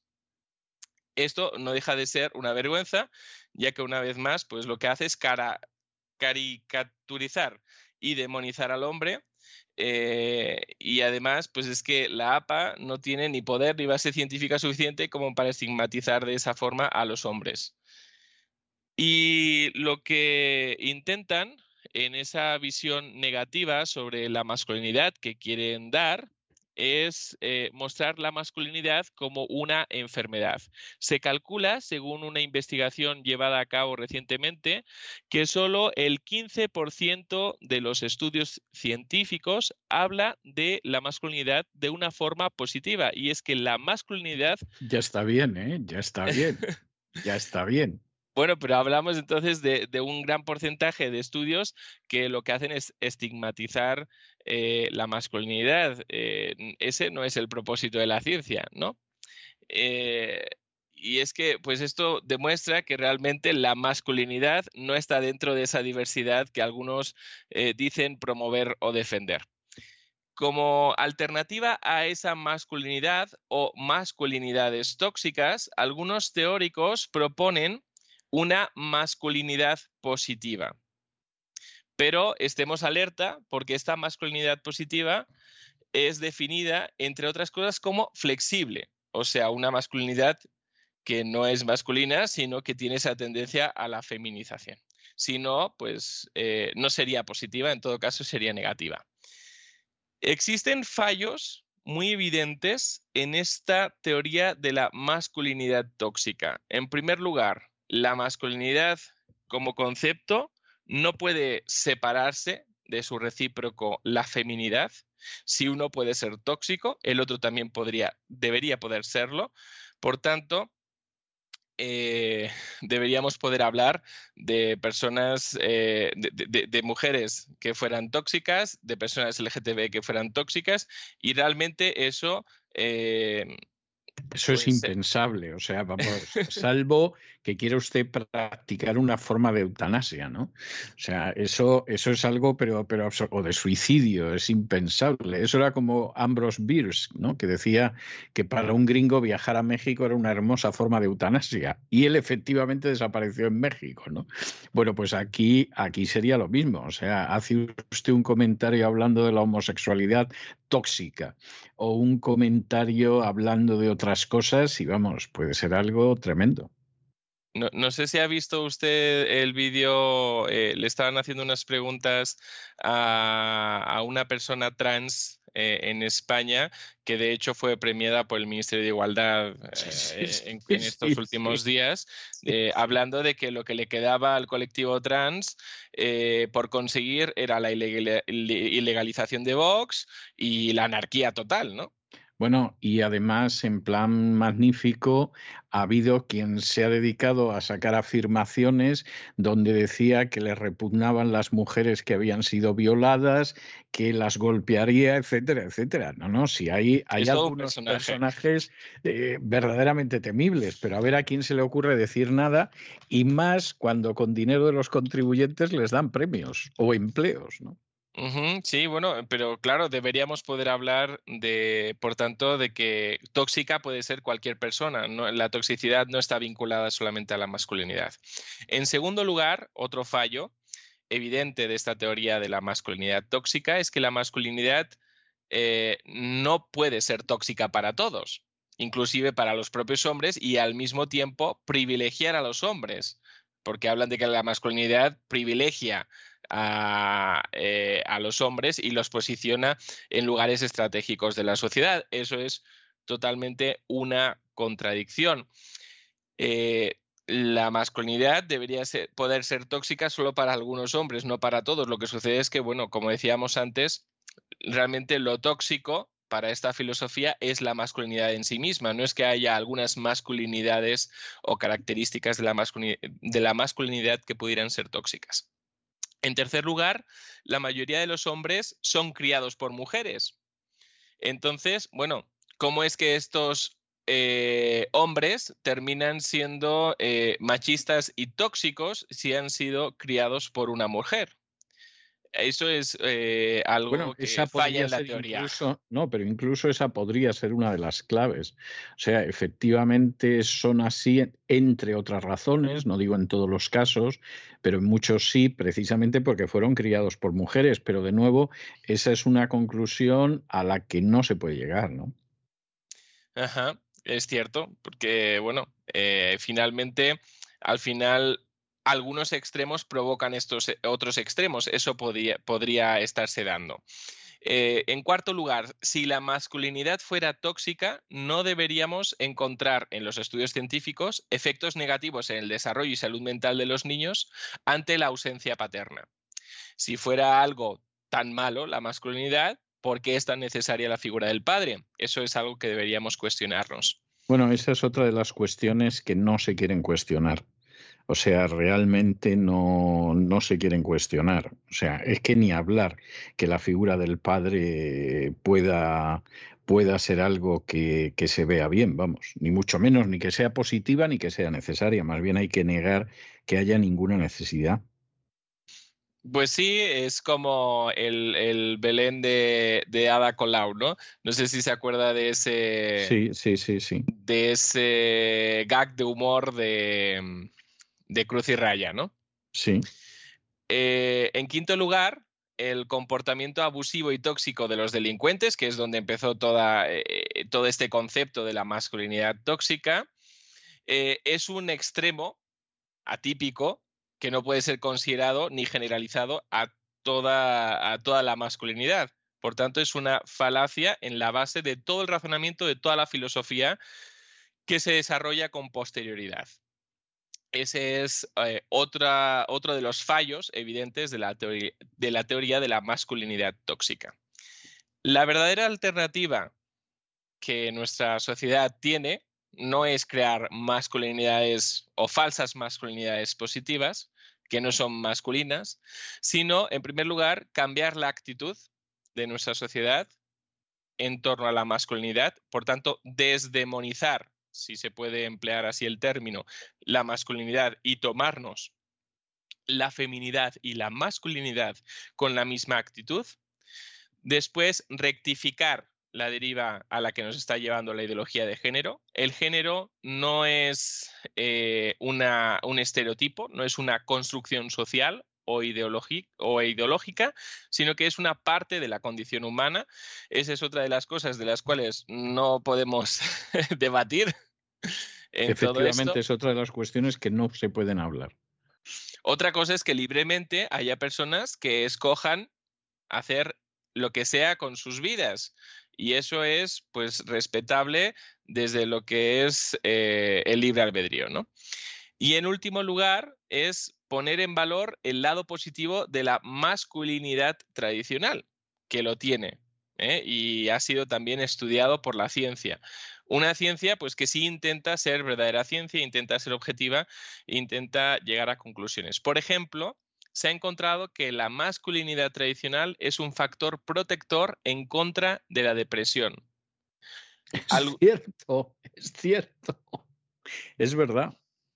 Algunos de nuestros oyentes dirán que tiene que ver una cosa con la otra. Bueno, pues la cuestión es que si a un hombre le niegas el poder ser hombre, simplemente obtendrás frustración y depresión, pero si le permites ser quien es, que eso es eh, uno de los, de los grandes mantras de, de la ideología de género, si a los hombres se les permite ser quienes son, entendiendo la masculinidad correctamente y no demonizándola, encontramos una hombría que es positiva para sí misma y para la sociedad. O sea que...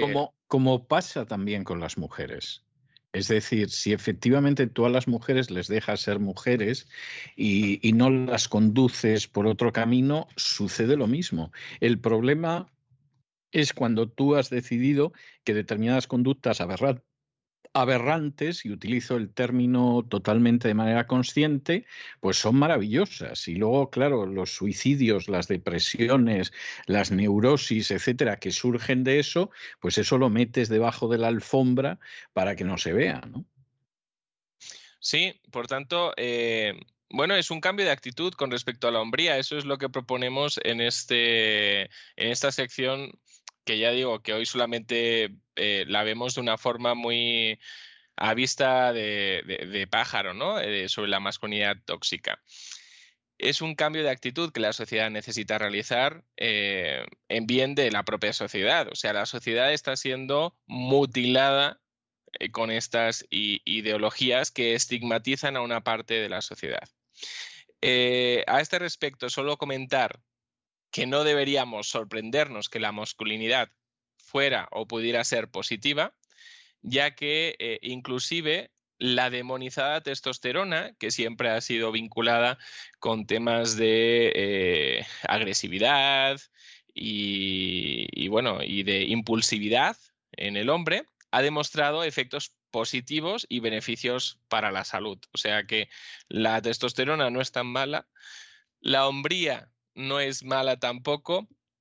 La sociedad debe hacer una reflexión acerca de ese concepto tendencioso que se eh, desea imponer al hombre con esas múltiples masculinidades que al final solo están caracterizadas por la feminización. Dejemos ser a los hombres ser hombres y a las mujeres ser mujeres. No impongamos otras cosas que si no mm, el resultado va a ser algo desastroso.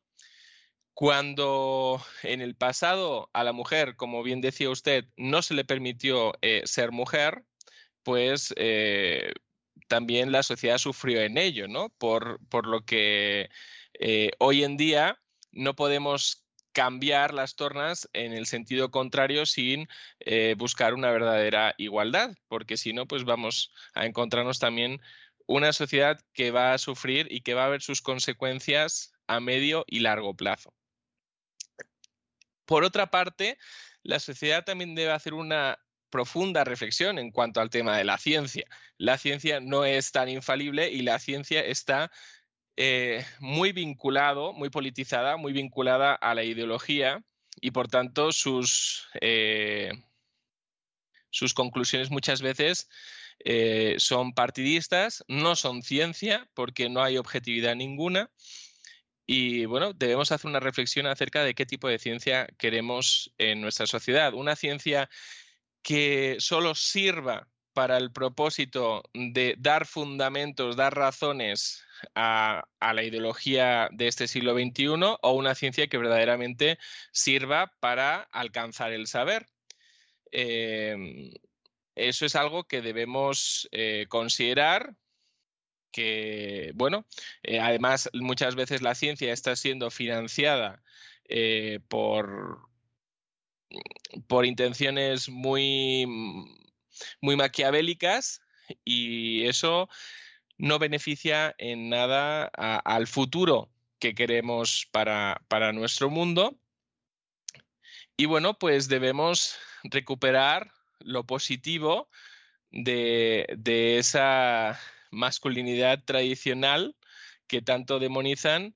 Debemos eh, recuperar eh, el sentido de lo que es ser hombre eh, que no está tan vinculado a la violencia como, como dicen, sino todo lo contrario, a la protección de la sociedad, lo cual si, si le quitamos eh, al hombre esa posibilidad de ser hombre, nos vamos a encontrar con una sociedad desprotegida, que yo creo que eh, en parte es el propósito de esta ideología postmoderna y debemos apostar ¿no? Eh, por realmente una, una, reconstrucción, porque se ha, se ha destruido mucho en, todo este camino, en todo este recorrido, por una reconstrucción de lo que es eh, ser hombre y ser mujer, porque yo creo que todo esto está muy desvirtuado. La masculinidad no es tóxica, en todo caso, lo que está siendo muy tóxica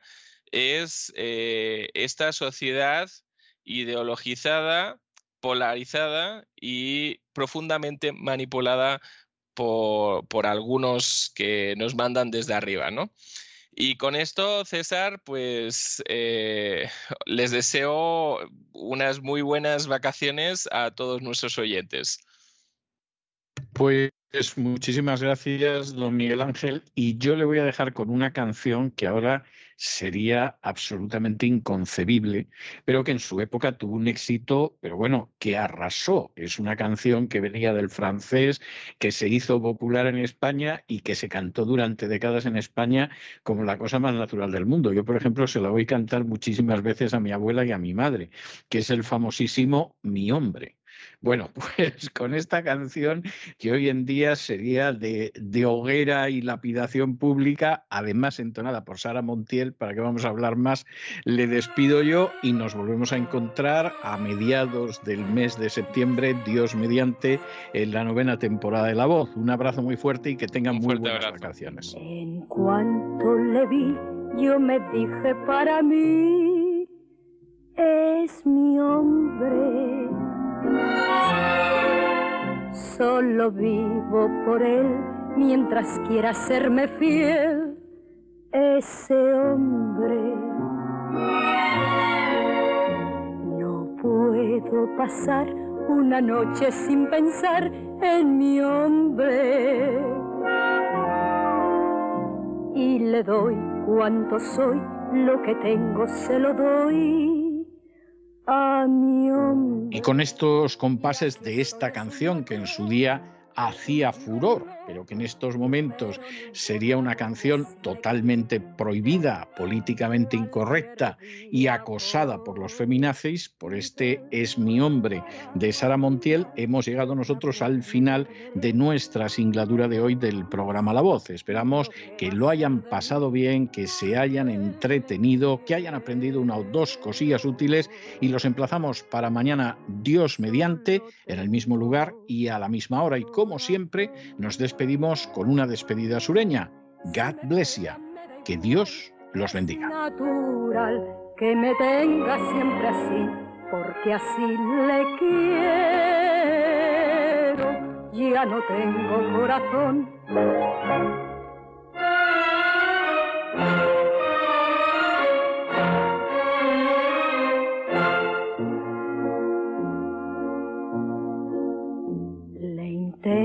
olvidar y me dejo convidar por los hombres. Pero no puede ser porque solo soy mujer pa' mi hombre. Por todo París busco la mirada gris de mi hombre. Si me ofrece su amor, le perdono lo peor. El programa La Voz es una producción de Artorias Incorporated y al amparo del derecho a la libertad de expresión no se hace responsable de las opiniones vertidas en el curso del mismo. Cualquier día por Pigal, para mi mal, otra vez le perderé. Luego no sé ni lo que va a ser de mí, porque le quiero. Solo tengo corazón para Monón. Si me pega me da igual, es natural que me tenga siempre así, porque así le quiero. Ya no tengo corazón